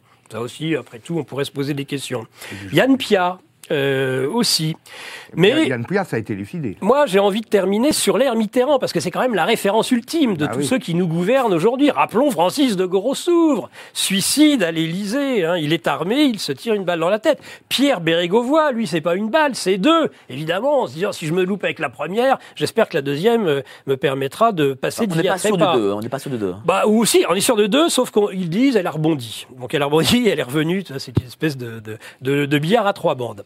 Or, alors, après, il y a les, les, les infarctus. Ah, C'est un petit peu d'ailleurs comme Navalny, on pourrait dire c'est un infarctus. Hein, Roger Patrice Pellat, hein, le meilleur ami de Mitterrand, sur le prêteur de Bérégovoy. Euh, on pourrait parler d'Alfred Sirven aussi, clac, Alfred Sirven, Elf Aquitaine, terrible infarctus. Le meilleur, je vous le donne pour la fin, parce que je l'ai rencontré quelques jours avant son décès. Ah, c'est. Jean Edernalier. Le bonhomme, je peux vous dire, je le confirme, il ne voit rien. Il est quasi aveugle. Et il décide, on ne sait pas pourquoi, un beau matin, d'enfourcher son vélo et d'aller faire du vélo. Évidemment, c'est pas terriblement conseillé. Il se fend le malheureux le crâne en deux, bien sûr. Hein, il, fa- il faut savoir quand même qu'il prévoyait d'annoncer à ce moment-là l'existence de la petite Mazarine, Mazarine Pinjot, au grand public. Voilà. Donc euh, on pourrait, en effet, euh, et on aurait pu élargir en effet le champ. Euh, de quoi, j'ai envie de dire, recadrer gentiment nos donneurs de leçons en France, tout du moins pour l'oligarchie mondialiste, et je conclue réellement là-dessus, on rappellera le double suicide en prison par pendaison de Jeffrey Epstein dans un premier temps Ah bah oui. et de son bras droit français Jean-Luc Brunel. Vous avez été extraordinaire, cher euh, Nicolas. Bah, c'est gentil. Et d'ailleurs, vous avez été tellement bon que même des gens disent Je voudrais comme présentateur Nicolas Stoker plutôt que Mike Borowski. Ça c'est vraiment malin. Non mais c'est comme les, c'est comme ceux qui disent qu'il faudrait que je sois président de Radio Courtoisie. Il y a des gens qui sont pour la paix des ménages. Oui. je n'ambitionne ni l'un ni l'autre. moi, ça me, Alors- ça me dérangerait pas par vous. Vraiment. Ah bah, je, ça serait peut-être s'ajouter, peut-être compléter, mais certainement pas remplacer. Je sais- il est irremplaçable, Borowski. Sachez-le, cher Oh là là, euh, mais quel- téléspectateur. Il est totalement quel- irremplaçable, je Allez, le pense. Il y, a, il y a- il y a un petit oubli dans cette liste. Il y a Yves, Yves Colonna. Euh, Colonna qui a été égorgé par un détenu islamiste en QHS. égorgé Non, égorgé. Égorgé. égorgé. Euh, alors que justement c'est arrivé euh, sous le ministère de Dupont-Moretti qui était son avocat pour prouver son, euh, son innocence dans la- l'assassinat du, du préfet Erignac. Et donc euh, on a cette tendance, et il faut se référer aux évangiles selon Saint Luc, que l'on voit la paille dans l'œil euh, de son voisin, mais pas la poutre dans le sien. Et c'est une, c'est une forme de, comment on pourrait dire, est-ce qu'on pourrait appeler ça de gamelinite, de le mérite, de macronite aiguë, euh, de crier au loup, parce qu'on n'a aucun élément sur le décès. C'est malheureux. C'est malheureux que cet homme soit décédé euh, dans, son, état d'incarcération en, Arctique, euh, en Sibérie. Mais on ne sait pas. Je veux dire, il a pu être assassiné par un autre détenu. Il, pouvait avoir une, une déficience cardiaque. Est-ce qu'il n'aurait pas été victime de soins qui n'auraient pas fonctionné? Parce que dans euh, la matrice officielle, eh bien, on va vous décrire un Poutine, justement, qui dévore des enfants au petit déjeuner, qui dit Mais qu'est-ce que je vais faire aujourd'hui, à quelques semaines de- des élections dans lesquelles je me présente? Tiens, je vais éliminer Navalny en prison, qui est condamné pour 19 ans. Donc, c'est euh. C'est un peu un condensé du ridicule, euh, du, manque de respect de la logique euh, et on rentre un peu, c'est comme dans un chenil, avec des chiens un peu enragés. Ils, en- ils entendent un bruit qu'ils ne savent pas d'où il provient et qui aboie tout son cœur. Un petit mot, euh, cher euh, Alain Le Bihan. Oui, je, je, je, je reprends ce que vient de dire euh, notre euh, cher maître. C'est vrai que à partir du moment où, euh, où Navalny est neutralisé, puisqu'il est en prison euh, Oui. dans le Grand Nord pendant 20 ans, je ne vois pas l'utilité d'un homme politique d'aller l'éliminer et de relancer l'affaire. C'est c'est d'une stupidité sans nom. Euh, les Russes nous ont montré qu'ils étaient capables d'une intelligence euh, dans la guerre. C'est pas pour s'amuser avec des, avec des choses pareilles. Olivier Ça alimente la. Je ne connais pas les conditions de détention de, de Navalny, donc peut-être qu'il était au bord de l'épuisement. C'est jamais réjouissant la mort d'un homme, euh, bon, même si c'est comme ça. Mais enfin, effectivement, je doute que Poutine y soit pour quelque chose, dans les faits. Après, euh, peut-être que le directeur de la prison l'a un peu saqué pour essayer de faire plaisir, peut-être, euh, je dirais, aux autorités supérieures. Poutine. C'est- ne Répétez après moi, c'est la faute à Poutine. Oui, c'est ce qu'il faut dire. Oui. Voilà, c'est la faute à... Il faut le dire, c'est la faute à C'est Poutine. un mantra aussi. Voilà. En tout cas, ça a été très très bon, euh, cher Nicolas. Vraiment euh, C'est gentil. euh, brillant, comme toujours. Non, comme tu Comment vous faites. C'est Je je- l'école courtoisie. je- Il se- il travaille. lustre le crâne. Ça sont les admirateurs ou admiratrices. Non, je, tout simplement, je travaille. C'est-à-dire qu'une une chronique, ça se travaille. Tout ça se se fait pas en cinq minutes. Même une Ah bah, émission comme la vôtre, on la travaille, même Ah si oui. ça paraît décontracté, Ah oui, euh, oui. à la bonne franquette, Faut ça bosser. c'est pas habituel euh, dans votre famille politique, euh, cher euh, Nicolas. De bosser? Oui, Oui, il y a un certain dilettantisme, indéniablement. je rigole dessus. Je rigole. Bon, on va passer à la dernière séquence. Euh, l'actu sans tabou, l'actu du jour, l'actu qui a fait l'actu. hein. Bon, mais avant ça, top générique. Envie de lire un magazine rentable? C'est-à-dire s'informer avec des spécialistes sur les sujets qu'on aime, mais aussi protéger ses finances et sa vie privée. Comment? En appliquant nos stratégies financières. L'objectif? Surperformer face à l'inflation. La lettre confidentielle, la seule lecture rentable. Merci à vous d'être toujours aussi nombreux et nous vous, j'annoncerai une surprise. Tiens, tout à l'heure, j'annoncerai une grande surprise, même euh, quelque chose d'énorme. Vous allez voir, mais ce sera en fin d'émission, donc euh, attendez en- la fin d'émission. Mais avant ça, n'oubliez pas toujours voilà, euh, la lettre de géopolitique profonde. Abonnez-vous et vous avez en cadeau géopolitique de l'or. Allez, top tendance. Quelles sont les top tendances actuellement? La régie, Cognac G, tiens. Manoukian, hashtag Manoukian. Pourquoi Manoukian? Euh, bah, C'est le cher Alain, le résistant qui doit être euh, mis au Panthéon. Manoukian. Ah oui, Euh, oui. Je crois que Monsieur euh, Macron ne voulait pas de la présence euh, du Rassemblement national. Qu'est-ce que vous en pensez? Non, c'est une sélection en permanence. euh, ceux-là peuvent venir, ceux-là peuvent pas venir. c'est- Alors, moi, ce que je trouve bien, c'est que le personnage euh, de, de, Manoukian soit, soit, soit rentre au Panthéon. Après tout, pourquoi pas Euh, on l'a connu comment? On l'a connu par le, poème de Louis Aragon, La Fiche Rouge, qui a été chanté ensuite par euh, Léo Ferré. Bon, euh, il appartenait à une organisation qui, Alors, il était communiste, voilà. on Ouais. Non, mais il appartenait à l'organisation des main-d'œuvre immigrés, la, la MOI, qui appartenait à un, un ensemble plus vaste, je crois, qui s'appelait le Front National, d'ailleurs, à l'époque. Oui. C'était. euh, c'est en ça que c'est. Bon. Bon, enfin, comme tout s'oublie. euh, Ça c'est vrai, pour le coup. Mais cher Olivier, euh, c'est quand même bizarre. Euh, à un moment donné, on dit que le Front National, enfin le Ra- Rassemblement National est dans l'arc républicain, puis le lendemain, il ne l'est plus. Alors dans le on même mois, rien en fait. hein. dans le même mois, euh, Monsieur Macron avait repris Madame Borne pour lui dire qu'il fallait pas diaboliser le Rassemblement national, c'est un parti comme les autres. Et là, il nous explique qu'il n'a pas à venir parce que c'est un parti qui, en- enfin, serait héritier, je dirais, du, régime de Vichy, voire de la Gestapo, etc., etc. Bon, moi déjà, euh, toutes ces commémorations nationales. J'en ai jamais vu autant de ma vie. Je Ah, sais pas, les gens, Ah, oui, il n'y a plus que ça.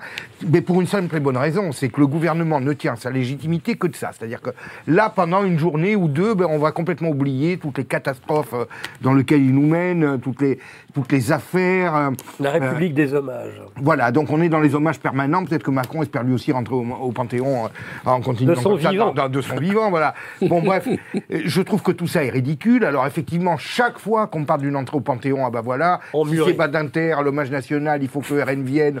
Mais le RN dit que le LFI doit pas venir, qu'il doit venir. Enfin, c'est vraiment. Écoutez, moi je pense vraiment que nous sommes dans un temps où la vraie information doit être forcément masquée, euh, camouflée par tout un effet de, de polémique euh, et, et, et d'hommage. Alors un coup c'est la polémique, un coup c'est l'hommage. Enfin, pendant qu'on parle de tout ça, on parle de rien d'autre et je crois que ça arrange pas mal de Philippe, Eh bien, moi, je, je trouve que c'est normal qu'on fasse hommage à un résistant en l'honorant, en rentrant au Panthéon, mais j'aimerais aussi qu'on sorte de euh, ce, genre de, de propagande euh, qui enjolive un peu les choses, Bah parce oui. que le Parti communiste, il faut savoir, qu'il rentre en guerre en 41, Bah, bien sûr. après euh, l'invasion de, de- de l'Allemagne, euh, l'impa- l'invasion de l'URSS par l'Allemagne, Oui, oui, oui, oui, oui. euh, euh, par le plan Barbarossa, parce que de 40 à 41, il n'y a pas de résistants communistes Non, en non. France.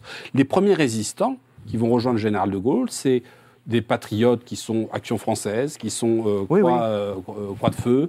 Euh, vous avez aussi des socialistes. qu'on dirait l'extrême Vous droite. avez des socialistes, oui, voilà, voilà, euh, comme euh, Jean Moulin. Euh, et il n'y avait Radical. pas de communistes. Radical. oui, radical. ouais. Enfin, bon, les le socialistes, la plupart des socialistes ont voté les pleins pouvoirs à Pétain. Voilà, voilà, ils avaient voté les pleins pouvoirs à Pétain. Mais, Et, et d'ailleurs, Bon, la moitié du gouvernement donc on, Pétain, on de gauche. d'embellir, Oui, oui. Ah euh, d'embellir des, des- des images de combattants, de résistants, etc. Mais il faut ra- ramener euh, le village au centre, l'église au centre du village, pardon, et, et, euh, resituer les choses, parce que les premiers résistants, euh, le fait qu'ils aient été euh, nationalistes de droite font que ce ne sont pas des vrais résistants, alors que c'était des- les premiers résistants à rejoindre le général de Gaulle. Et ça, c'est évidemment euh, euh, occulté, et on a évidemment, euh, Bien pour sûr. l'occasion, une interview de Macron à l'Humanité en disant, mais vous savez, le RN ne rentre pas dans l'arc républicain, qui contredit euh, les dires de son Premier Mais ministre. s'il avait fait euh, l'interview à valeur actuelle, il aurait dit le contraire. non, mais c'est, c'est- Ah oui. cette, cette technique de propagande est insupportable. Pourquoi?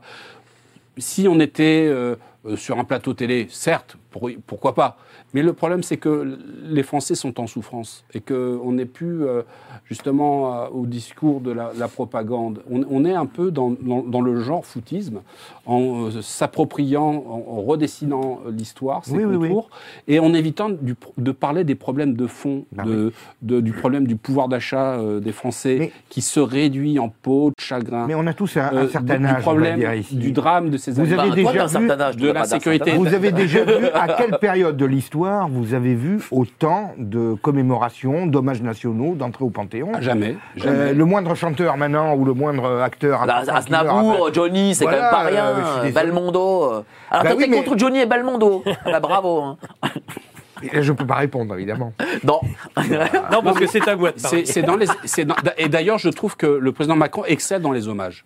Il fait des discours euh, euh, magnifiques. Là, son dernier euh, concernant Badater, il était magnifique. Vous les écoutez vous? N- Non, un petit peu, mais bon, hein. j'écoute euh, des bribes. Je dis que c'est pas mal, en fait. comme ce Oui, bon. Mais après, il n'y a plus rien. Je veux dire, pour s'occuper du pays, il n'y a plus rien. Regardez, dire, la, sécurité pas, galopante. donc, euh, oui. Là, il y a eu des coups Oui. de feu au, euh, au tribunal judiciaire de Montpellier. Il y a eu deux Les, morts. les homejacking Euh, qui et on se vous dit, répandent. vous avez, vous avez Darmanin en qui, fait, qui euh, va. Mais oui, tiens, dites-nous ce qui s'est Darmanin. passé. Ce qui s'est Alors, passé j'ai pas aujourd'hui. plus d- J'ai plus- pas plus d'informations, mais Darmanin est allé à Mayotte. Il est venu avec 15 gars du. Avec des photos, des, des tweets, les, les fameux, le fameux tweet. Euh, le tweet d'arrivée, le tweet de départ et le tweet pendant qu'on y est. Et il a dit, vous inquiétez pas. Et ce qui est, ce qui est fabuleux, c'est que vous avez une archive. Il y a quatre ans, il y avait un débat, ou cinq ans, un débat avec Jean-Marie Le Pen, le père de Marine, où euh, il parlait justement du droit du sang. Et il y a mm, évidemment euh, Darmanin avec sa science qui dit, mais vous n'y pensez pas, vous n'y croyez pas, c'est impossible, c'est pas ces problèmes-là, etc. Pour aujourd'hui parler du droit du sang à Mayotte, où la population elle, elle croule sous Oui, l'immigration. dans- et c'est, on est au bord de la guerre civile. Et Darmanin y est allé, il est reparti, il y a autant de morts. Donc c'est que de la communication, il n'y a pas de fond. Quand on, on est un homme politique vraiment engagé, on reste sur place et on donne les ordres pour éviter le pire. Ce qui n'est pas le cas. C'est tout de la communication. Vous voyez, les images se passent bien, mais sur le fond du pays, il n'y a Oui, rien. bah, bah, bien sûr. Il y a Alors, pas- il y a- il y a il ne faut que reprendre des éléments de pas de service. Nicolas Exactement. Stocker, le Rassemblement national, euh, il a raison de, de dire ça, Monsieur Macron, qu'ils ne sont pas les bienvenus à cette cérémonie. euh. Ouais, S'ils ne sont pas invités, ils ne sont pas invités. Enfin, Enfin, ils sont invités, mais est-ce qu'ils ne sont pas vraiment les bienvenus? Enfin bon, il y a toujours un côté de... de... Enfin, être invité sans être bienvenu, il faut avouer que c'est fort. hein. Bon, dire, le Moi, je temps, hein. pense. On Très a la alors, colonie, c'est Moi, comme je- ça. Moi, je m'invite derrière C'est le summum du, télévision. du en que- même temps, de- mais voilà, c'est le gaudriole bah oui, du en bah même oui. temps. Ce hein. que j'aimerais dire sur, euh, sur ce, ce- c'est que déjà, j'en ai, moi, je n'en peux, ça me sort par les yeux, ce Panthéon, cette espèce de temps, Ah oui, la laïcité de la République. J'ai l'impression que cette République des hommages et des commémorations, j'ai encore faire dans l'humour, noir et grinçant, mais c'est pour sortir Brigitte. Elle est toujours, normalement, c'est la cour des invalides. On la voit accrochée désespérément et manquer de se casser la gueule avec euh, ses talons aiguilles euh, au bras de Macron. Mais, mais elle n'était pas à l'hommage national de Badinter, paraît-il. Je ne là, alors là, euh, contrairement Oui, oui, oui. à Philippe Deveul, je, je n'ai même pas écouté. Et d'ailleurs, je propose de rebaptiser, puisqu'on a tout de suite su, hein, c'est comme le, le pape euh, Jean-Paul II. Jean-Paul II, on avait dit, à peine, à peine décédé, tout de suite euh, sanctifié, saint tout de suite. Il y a une Mmh, formule. Oui, oui. euh, Santo subito. voilà, bravo. Bah oui, évidemment. Là, on a le spécialiste. Et ben là, j'ai envie de dire, rebaptisons carrément avec Badinter euh, le, le Panthéon en. J'avais une idée Allez. Aller euh, au crime, non, à Badinter, le crime reconnaissant. Voilà. C'est très Ah pertinent, ça, pour le Alors coup. là, alors là, Avec belle ah, formule, oui, très ah, pertinent. vraiment, je suis d'accord avec toi. Ah oui, Oui. en effet. Aux victimes reconnaissantes. Peut-être euh, euh, c'est pas mal. Oui mais, Oui. oui, mais regardez, quand Mad- Madame Maréchal a, a dit qu'elle ne rendrait pas hommage à Monsieur Badinter, elle a pris quand même une volée de bois vert, ça vous le comprenez? Qu'elle ait pris une volée de bois vert Non, puisqu'en plus, de toute façon, la famille Badinter dit nous n'en veux, je n'en veux pas, je ne veux pas de ces gens-là. Oui. Donc il faudrait quand même pas. euh, Euh, Mike, exagérer. on- on- et ça a été très occulté. D'ailleurs, j'ai même fait un débat sur une autre antenne la semaine dernière où l'animateur m'a expliqué. Vous nous que- faites des infidélités alors Oui, ça, vous- ça m'arrive. où l'animateur m'a expliqué Un que non, euh, la majorité des, euh, des Français aujourd'hui, la grande majorité était pour la peine de mort. C'est faux. L'opinion publique est partagée aux alentours de 50-50. On est à 50. Et alors, quand moi j'ai dit que j'étais pour En la peine de 81? mort, je parle. Ah non, en 80, toujours Ah oui. Non. 80-20 pour la peine de mort. D'accord, voilà. Bien. ça. Aujourd'hui- il y a eu des sondages il y a 2-3 ans. Enfin, 50-50. le, le débat avait- c'était de l'ordre de 50-50. Enfin, je sais plus. C'était très partagé. Et pourtant, euh, même sur des chaînes, euh, bon, mais on vous explique que non, euh, la peine de mort s'est passée dans les mœurs.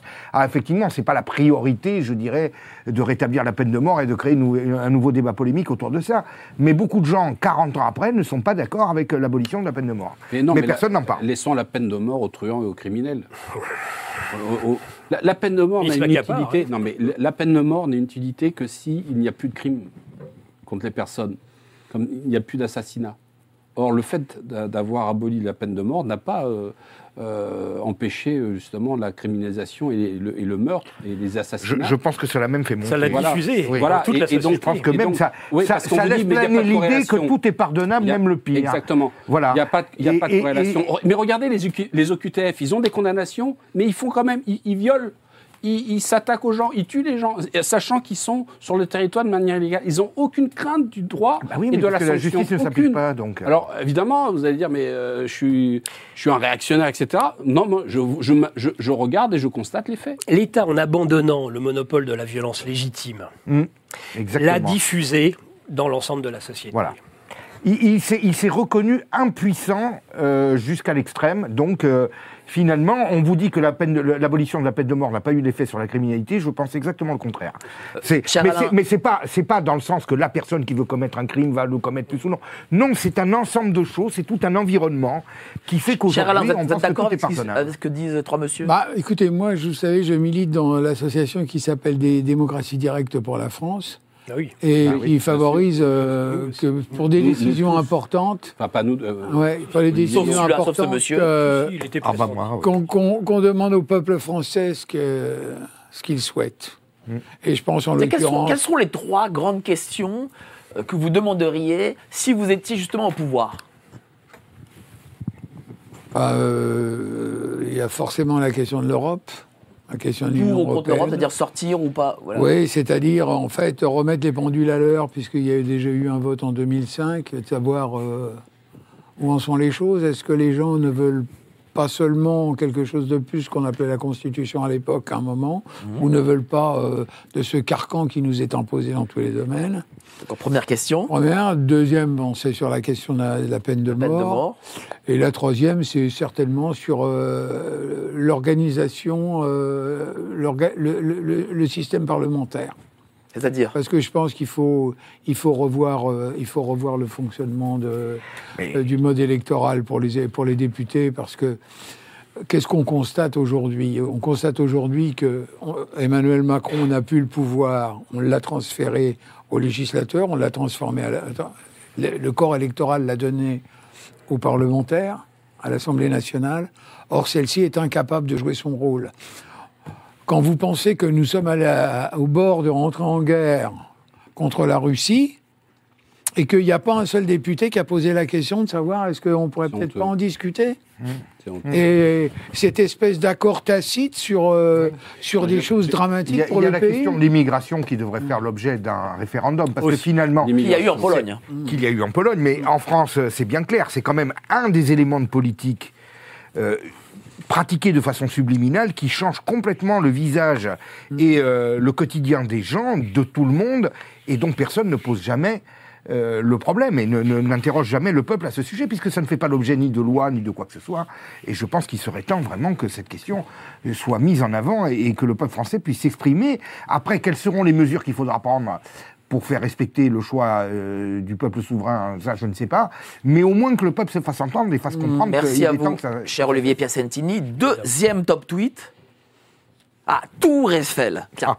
pourquoi Tour Eiffel? Ah Parce que, cher Alain, Eh oui. on apprend euh, que la, Incroyable. que la Tour Eiffel, bon, indépendamment de, des grèves, bon, ça, ça, ça, c'est autre chose, mais qu'elle est envahie par la corrosion, la Tour Eiffel, et que bon, elle est très mal entretenue. Peut-être, espérons que, euh, je veux dire, ça, ça ne se fritera pas à C'est terme. de l'influence de la corrosion sur les tuyaux des centrales nucléaires qu'on est en train d'attribuer maintenant à la Tour Eiffel. Oh, Peut-être. ouais. Ah Qu'est-ce que vous voulez dire, dire des choses pareilles c'est, euh, Je ne sais pas, il y a toujours eu des équipes qui étaient chargées quand même de voir la viabilité de, euh, la viabilité de cette affaire.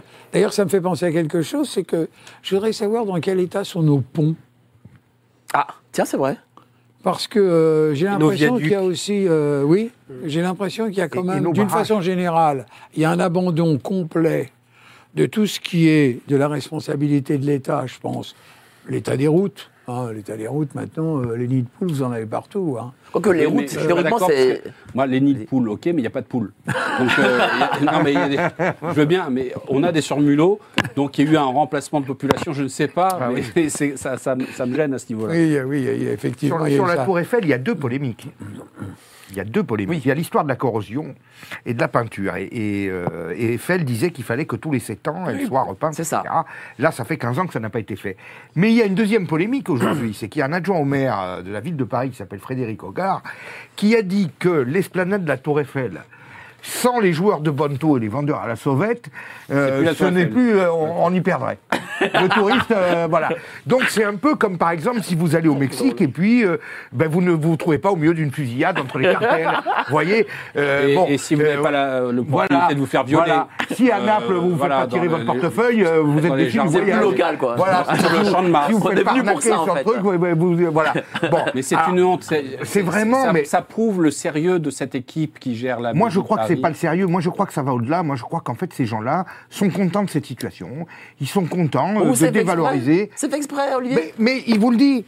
C'est pas moi qui le dis, c'est lui qui dit que finalement tout ça, ben, c'est bien, euh, ça participe du folklore Mais vous avez- parisien. vous avez une- Il une maladie temps, le, Vous savez, euh, voilà, Il y a- y, des maladies psychiatriques Oui. où il y a des gens qui aiment vivre euh, dans, les, dans des déchets, dans des, Ah oui, oui, euh, oui, des- oui, oui. dans des déjections. Il y, a, il y a un terme pour ça, je ne l'ai pas. Et Hidalgo est malade de ça. Voilà, c'est- non, je, je, je dis qu'il y a des maladies psychiatriques et donc des gens peuvent se, se complaire justement dans Mais, cette mais je vais vous dire, la gauche, c'est l'inversion des valeurs et l'inversion des choses. Donc eux, finalement, ils trouvent que tout ça, ben, c'est presque amusant. Si c'était vraiment propre, bien rangé, Bah les oui, pelouses et bah tout, oui. ils diraient, oh, ben, c'est c'est C'est- lassant. c'est- c'est de l'extrême c'est- droite. Voilà, C'est ça, de l'extrême ça droite. fait de l'extrême droite. voilà. Attention, un C'est ça. jardin bien Alors rangé, nous, il faut quand c'est même qu'on ait de la saleté, euh, euh, Et- des, et des petits il y a aussi un peu de complotisme là-dedans. Attention. La sécurité, un, un jardin bien nettoyé, une ville bien propre, il y a du complotisme. Tiens, cher Nicolas. Et les surmulots aussi. Bah, moi, je me demandais pourquoi on ne nous a pas proposé carrément le démontage de la Tour Eiffel pendant oui. les JO. Ça aurait été euh, une solution. Je, moi, ce qui m'effare le plus dans cette situation, c'est le champ de Mars euh, et la situation sécuritaire. Qui n'est pas que le fait, parce qu'on reproche toujours à, à Annie Dingo la responsabilité. Oui, il y a aussi l'État. Mais l'État a une responsabilité majeure. Oui. C'est absolument inimaginable. Les touristes, les, les jeunes femmes qui se font violer euh, derrière les buissons sur le champ de Mars. Mais c'est effarant. Et ils, ils ont prévu, c'est fou, euh, de végétaliser l'ensemble euh, futur. Et ils disent, on va faire une belle forêt. C'est pas une forêt, ça va être une jungle. Une on forêt. va avoir une jungle en plein cœur de Ah non, non, Paris. non, non, non, non, non, non, mais- mais Ils veulent faire une. Attends, attends, attends. Ils veulent faire une forêt au champ de Mars? Ils veulent, en effet, ils vont végétaliser euh, l'ensemble de Mais végétaliser, c'est mettre des pots de fleurs. c'est- alors Ah là, non, non, non, non, ils vont forêt. mettre des arbres. Ah, si, si, Alors, ils vont mettre des arbres. Ils ont prévu, moi, ils ont prévu la, la- Donc il y aura la forêt du champ de Mars, c'est ça Oui, Il y a Une nouvelle forêt. Oui, une nouvelle forêt. C'est pas c'est- une forêt, c'est jungle. Et alors, jungle. alors, moi, je pense que ce sera jungle. une jungle. Ça, c'est Il y a sûr. quelque chose qui me choque beaucoup. On n'ira plus faire des C'est que safaris en euh, Afrique, les, mais deux, au les, champ de deux, Mars. euh, les deux lieux de visite Pas nous, pas nous, attention. euh, les plus appréciés des touristes à Paris, c'est les Champs-Élysées et la Tour Eiffel. Donc c'est notre vitrine. Eh bien, ces deux endroits, c'est devenu le Bronx. Euh, les Champs-Élysées en week-end le soir, c'est le Bronx. Je suis désolé. Hein. une belle forêt au champ de Mars, ça peut être sympa. Non Moi, je pense que la priorité, c'est de remettre la sécurité et l'ordre et qu'on n'ait pas tout ça. Voilà. Après, la forêt, euh, vous êtes... le champ de Mars, c'est beau comme ça. hein. Il n'y a pas besoin d'en faire plus. C'est très beau, c'est reconnu, les photos sont magnifiques, tout le monde est content. C'est plutôt tout ce qu'on y trouve qui va pas. Et les Champs-Élysées, je suis désolé, c'est le Bronx, on se croit Mais justement, tiens, le samedi euh, soir. Donc, on est le seul pays, le seul, hein, qui a les, les- les points les plus visités. Des gens font des dizaines de milliers de kilomètres pour venir voir ça. Et qu'est-ce qu'on voit? On voit nos cités le samedi soir. Il y a une lieux. il y a une On section- voit, on voit les migrants euh, délinquants, on voit tout Tu ça. sais une y, a il y a une section qui On est même créée. plus capable de préserver notre Il y a une vitrine. section qui s'est créée à l'hôpital euh, Sainte-Anne. Euh, tout le monde connaît le syndrome euh, Oui. de Stendhal, qui Oui. est devant tant de magnificences. Oui, on fou. Stendhal, on avait fait une dépression, c'était Florence. Oui, là c'est le syndrome Et de Paris. on disait la même chose sur Paris. Sauf que euh, aujourd'hui, il y a entre autres ces quarts de japonais Oui. qui arrivent à Paris en bus. Alors, en Ils plus, repartent ils- dépressifs. mais non, ils c'est repartent pas. En général, ils font des dépressions Oui. et beaucoup sont hospitalisés aujourd'hui sur Bah place oui. à l'hôpital Sainte-Anne. C'est épouvantable. Cette- ce Paris ville lumière est devenu Paris ville ténèbres. Cher Alain Bon, moi, j'ajouterais ju- juste cette chose-là, c'est que c'est la capitale de la France. C'est donc la responsabilité de l'État. Vous avez là Ah, sûr. une équipe euh, qui n'est pas du tout, euh, qui, qui endette euh, considérablement, qui n'est absolument pas à la hauteur. Le- le- le- la ville part en faillite. On, on les débarque et puis on met un administrateur provisoire. De toute façon, il fera moins de dégâts. Moi- le problème, c'est qu'il faut débarquer aussi le gouvernement dans ce cas-là. S'il nous met en faillite, Oh, bah, ça, ça. Je suis comme les Gaulois, je ne croyais qu'une chose, c'est que le, ciel me Bah tiens, sur la tête. les là, JO, je n'irai vous pas, y je vous croyez, promets les que je JO? n'irai pas sous la tour Eiffel. Les JO, là, vous y croyez? Vous pensez que ça va être un succès? Tiens, un écouter- alors pour les JO, il faut écouter l'explication d'Alain Boer qui vous dit euh, qu'on on va dans une catastrophe euh, sécuritaire euh, totale parce qu'il est impossible d'assurer sur 12 km une sécurité euh, par rapport euh, à l'ouverture, à la fête où tout le monde se réjouit, et Madame Hidalgo en premier, euh, et que on, on risque de gros Alors- attentats et une Alors, sécurité. Olivier, euh, Écoutez, euh, moi je souhaite incroyable. que les JO se passent vraiment bien pour que notre pays retrouve une image et une stature et une dignité internationale qui est déjà très écornée. Mais ce que je ne comprends pas, Une cérémonie d'ouverture, ça s'est toujours fait dans un stade, où on arrive à peu près à contrôler, sauf apparemment la finale de la Ligue des Champions à Paris. Mais enfin, c'est déjà mieux. Mais alors, comment ce pays qui n'arrive pas à maintenir le minimum d'ordre, encore une fois, même dans les lieux Autour des stades, voilà, par exemple. autour des stades, mais même dans les lieux les plus privilégiés par les touristes, où on devrait avoir une vitrine exemplaire, comment ce pays, qui est à volo, où on ne peut plus être sûr de rien, où, où plus rien ne semble fonctionner normalement, se décide de mettre en place une cérémonie d'ouverture qui est complètement hors norme, qui est vraiment euh, une mais il y a un plan B, nouveauté. je crois qu'elle y sera pas, cette cérémonie. Je crois que ce sera autre chose. D'après ce que j'ai compris. Ah, écoute, je- mais alors pourquoi ne pas le dire tout de suite? Pourquoi tout de suite ne pas dire, ben, on fait une cérémonie d'ouverture classique, magnifique, comme on va la faire avec nos, nos, nos metteurs en scène, nos musiciens, nos artistes, il n'y a pas de problème. Pourquoi ils ne le disent pas tout de suite? Au lieu de nous mettre tout ça en tête, moi je crois pas qu'il y aura de plan B. Jusqu'au bout, ils vont aller au bout. Ah ouais Moi, ah, j'en suis persuadé. Maintenant, ils l'ont dit, ils l'ont affirmé, puis il y a des tas d'intérêts derrière, il y a des tas de choses qui ont déjà été commandées. Moi, je suis sûr que jusqu'au bout, ils vont aller, et j'espère que tout ira bien. Voilà, il va falloir qu'on. Espérons. Merci beaucoup, Voilà. cher Olivier. Troisième top tweet. Ça, C'est pour vous faire plaisir à tous. hein. Ah la Paul. J'ai fait exprès. Troisième top Mais tweet. nous, on se tait sur la Pologne, tu vas parler tout Non, seul. non, non, pas du tout. Ah bah si, si, Alors, si, hein, euh, c'est toi le pourquoi, pourquoi, non mais, La Pologne. il est, Qu'est-ce qui se passe en ce Pologne n'était pas vraiment le top tweet, enfin c'était euh, un peu, enfin c'était très loin, mais bon, je l'ai, je l'ai mis en troisième, histoire toi. de, parce que euh, les agriculteurs polonais actuellement, eh bien, euh, balancent tous les produits agricoles ukrainiens, euh, voilà, chez eux, voilà. Qu'est-ce, qu'est-ce que vous en pensez de ça? Mais c'est- c'est c'est pas récent. De toute façon, euh, la- la- les, Polonais, là, dans le cadre de la dernière campagne électorale pour les élections législatives en Pologne, euh, il y a- tous les partis, en fait, s'étaient érigés contre l'Ukraine parce que euh, ils ne pouvaient pas faire face à la concurrence qu'elle est, des, des Ukrainiens. Mais c'est Oui, valable pour toute l'agriculture européenne, d'une certaine façon. Encore que les, les agriculteurs polonais ont été quand même largement, euh, largement subventionnés par, euh, par l'Union européenne. hein. Ah, Mais tiens, mais euh, je trouve que euh, en Pologne, bon, bah, ça, c'est comme ça, hein, les agriculteurs sont quand même plus féroces que ne les agriculteurs l'ont été en France. Mais ils sont plus nombreux.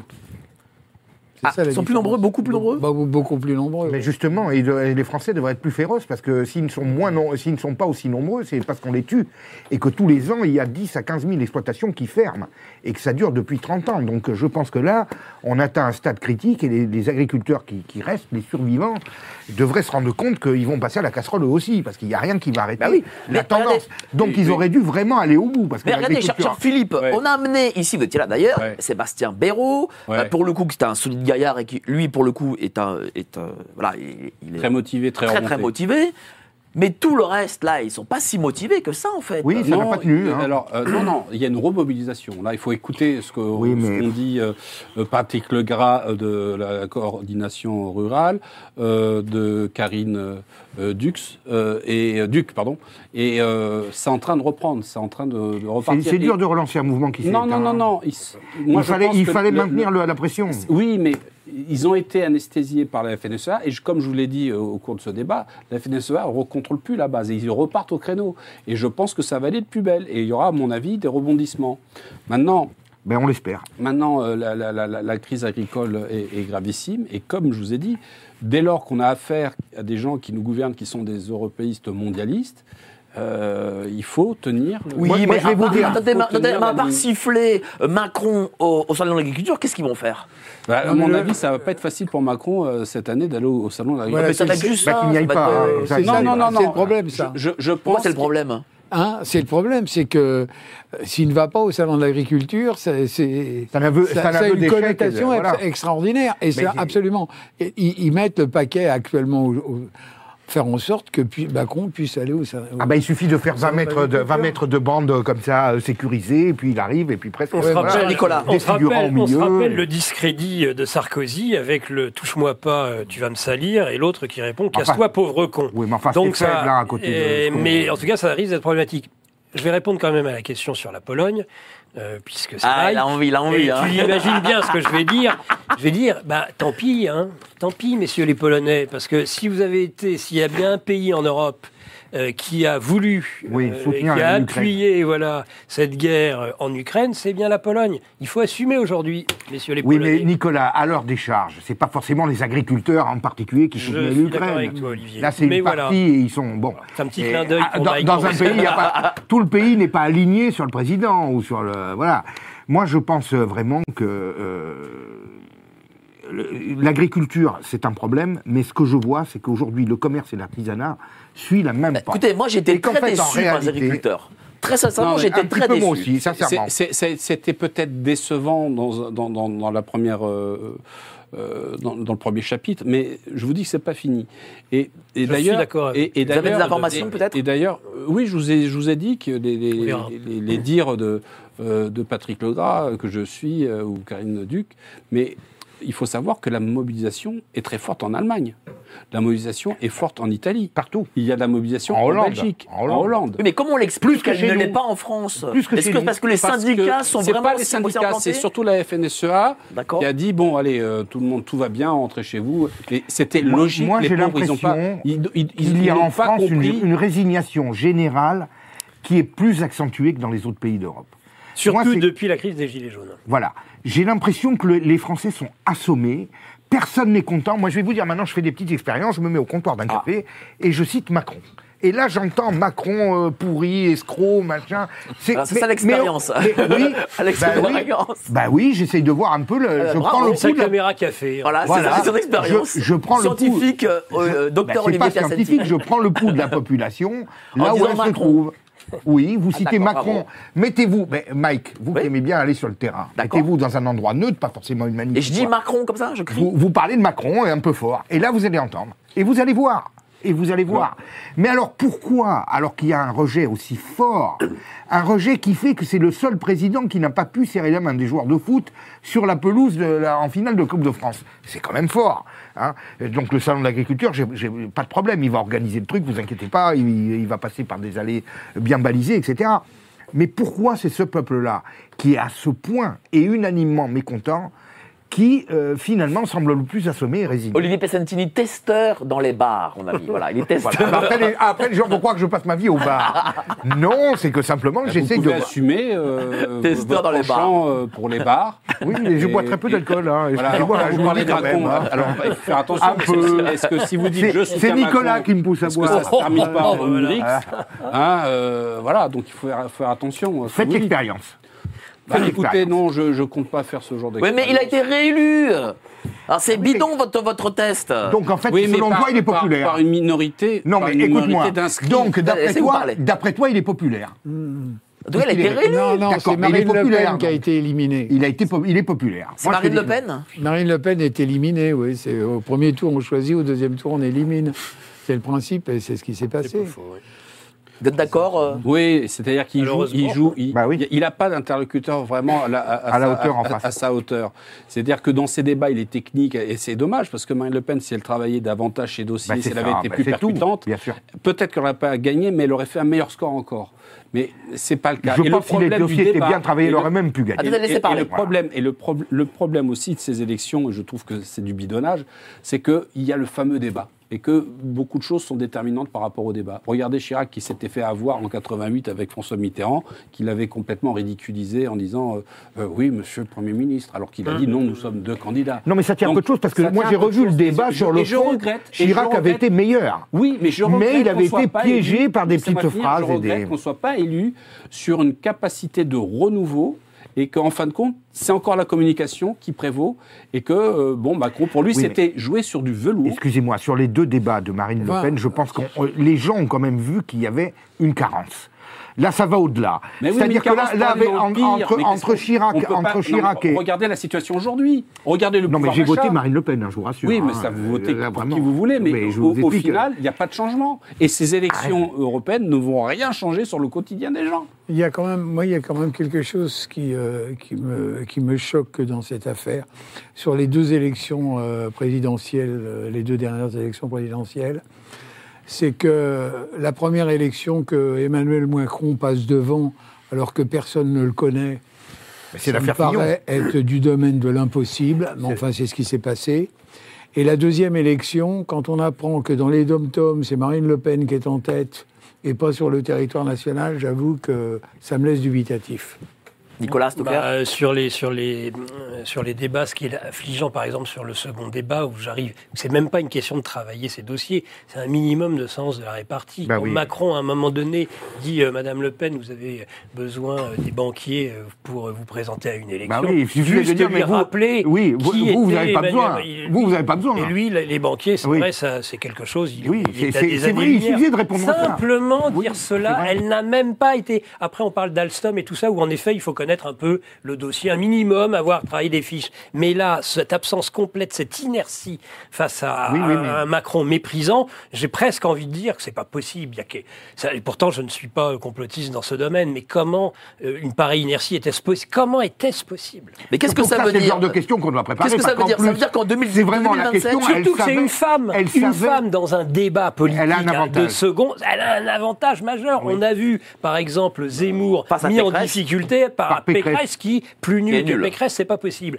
Eh ben, parce que c'est une femme. Et là, Le Pen qui n'y arrive pas face à Macron, c'est impossible. Il y a que- Mais Ça veut dire quoi? Ça veut dire quoi? Ça veut dire que mais, 2027, euh, c'est cuit Regardez, encore? euh, Ségolène Royal, elle a quand même perdu le débat face à Sarkozy. Oui, mais Sarkozy était bon.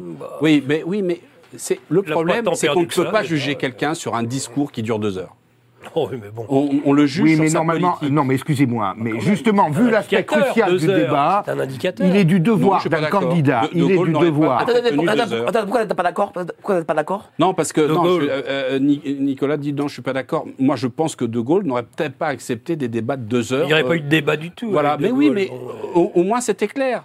Mais euh, le- le- le- cette communication à outrance où on attend euh, justement à juger quelqu'un sur, sur un débat, je, je crois que c'est pas la hauteur de, de- de l'enjeu.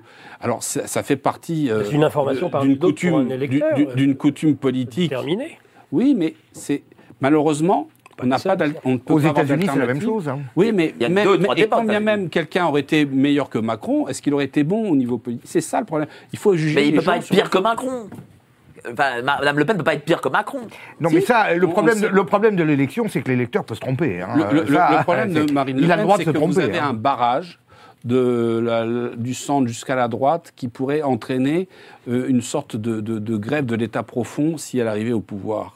Et, et- et je pense que c'est une difficulté à laquelle Ça, c'est elle, sûr. elle devrait faire face si elle Mais- était... C'est quoi grève justement, d'état profond Ah ben, C'est-à-dire une désobéissance civile en disant euh, halte au fascisme, halte Oui, Ça peut se passer, mais, Olivier mais écoutez-moi, C'est pas l'état profond. Moi, ce que je veux simplement vous dire- Oui, mais je parle de l'ensemble de l'administration qui s'opposerait aussi. Moi, je pense que la victoire à l'élection présidentielle euh, remportera la, la décision automatiquement et que le peuple suivra, puisque c'est eux qui l'ont vo- voté. Après, qu'on lui mette les bâtons dans les roues par la suite, très probablement. Il y aura une la- désobéissance Oui. civile, mais je pense que Euh, par contre, le- la police et surtout l'armée fera son boulot Bah à ce oui, moment-là. bien sûr. Et je le souhaite Ils le font pour vivement. Macron, ils, vont, ils le Donc font moi, de- moi c'est un de mes, je nourris, tu le sais, Mike, euh, me- un de mes euh, souhaits, c'est que justement, même si je la trouve très perfectible, À la conclusion. euh, ce serait qu'elle euh, qu'elle gagne cette élection, parce qu'à ce moment-là, je crois que contrairement à ce qui se passe en Italie avec euh, Mélanie, finalement, la France reste, même si elle est très démoralisée, et euh, je pense que Olivier a raison, néanmoins, elle reste très politisée à gauche. Et je pense que, justement, cette société civile, cette désobéissance civile, on pourrait l'imaginer, mais après tout, eh bien, ça serait le moment, à ce moment-là, de savoir ce qu'on veut une bonne fois Et de pour toutes renverser la Merci, de merci beaucoup, merci beaucoup, euh, Alain Le Bihan. le- Euh, merci déjà à vous, à vous tous. Énergie, un crime d'État. À Pardon la, à la librairie française. À la- Voilà, librairie française. Vous Oui. vous trouvez partout, mais aussi Si. chez les amis de la librairie Ah. française. Dédicace bientôt chez eux? Oui, je pense qu'il y aura une dédicace à la, à la mi-mars, mais je ne peux pas dire encore à quelle date, euh, parce que j'ai des problèmes personnels. D'accord. Donc, euh, on, peut, aussi vous retrouver euh, sur TV Liberté pour une excellente émission. Voilà. Achetez cet excellent bouquin, vous saurez plus euh, sur, bah, sur ce crime d'État, justement. Parce que voilà, on peut, dire, on peut le redire, voilà, c'est un crime d'État. Merci à vous, euh, cher Alain Le Bihan, économiste. C'est moi qui vous remercie. Olivier Piacentini, alors bientôt le, le futur euh, bouquin, là, comment ça, comment s'appellera Le choc des trois France. Le choc des trois France, aux éditions de Paris, c'est ça? Exactement. C'est quand? D'ici 15 jours, ça, ça doit faire. Ah Donc c'est moi qui ai pris du retard. Le manuscrit donné, c'est bon? Ah, le manuscrit est donné, mais alors il a fallu le retoucher parce qu'il y avait quelques répétitions. Alors là, j'ai un peu traîné, et puis, mais il va sortir. Bon, bah, traînez pas, traînez pas parce qu'on veut la voir très vite. Oui, Merci beaucoup, cher Olivier, vous avez été, comme toujours, excellent. Maître Philippe Deveul, alors là, on va se préparer euh, un beau voyage, là, en fin, en fin de mois. Où ça? Dites-nous. Euh, Je suis invité à la conférence internationale de MIR euh, internationale. D'accord. Je suis membre fondateur qui lutte contre la russophobie. Très bien. Voilà, je vous en dirai à mon- plus à mon retour. Je ne peux pas anticiper sur. Bon, bah, à votre retour. Et puis, je vais vous caler avec euh, un petit débat. Tiens, j'aimerais j'aimerais vous faire un petit débat ça, contre des gentils Ukrainiens de LCI. Bien sûr. Et, et voilà. Ah, c'est pas ce qui manque. Voilà. Bah, Il y, a- y y la blonde, là. Ben, elle, elle sera là, ben, ce sera elle. Je vais l'appeler et puis je voudrais faire un débat c'est parce que ça, ça m'intéresse, euh, ces deux visions-là. En tout cas, merci, euh, cher maître Philippe Deveul, vous avez apporté euh, le piquant nécessaire. hein. Et évidemment, euh, notre acolyte Nicolas Stocker, dont la brillante euh, chronique a permis le débat. Euh, tous les samedis, euh, 9h, 10h30, euh, Radio Courtoisie, Géopolitique Profonde. Alors vendredi, un florilège des arts avec Ah, je sur la, toujours, celui-là. la bougie du sapeur, euh, Jean Regardez comme- regardez Dindy. comme être beau là, regardez comme être beau.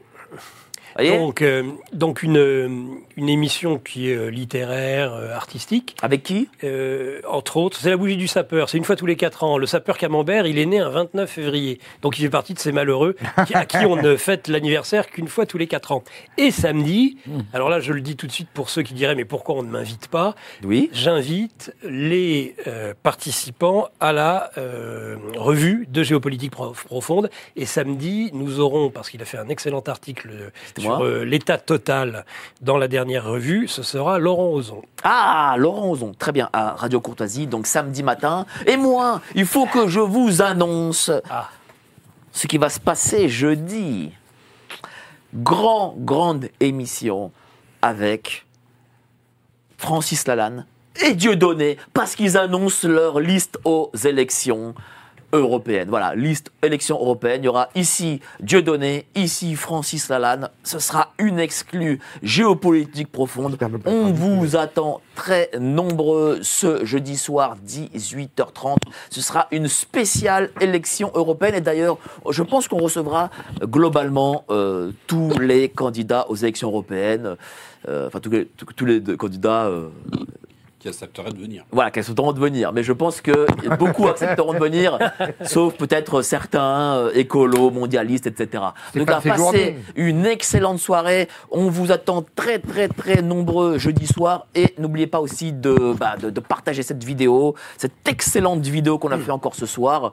Euh, bah, bah, à jeudi. Allez, salut, ciao. Vous aimez Géopolitique Profonde? Yeah. Nous aussi, on vous aime bien. Vous aimeriez peut-être nous le dire, mais vous n'avez pas toujours les mots Alors exprimez-vous en vous abonnant à notre chaîne et en activant la cloche. Cela ne semble rien, mais en réalité, cet engagement de votre part nous aide énormément dans notre travail. De plus, c'est simple, gratuit, et cela ne coûte aucun effort. Alors cliquez donc sur ce bouton.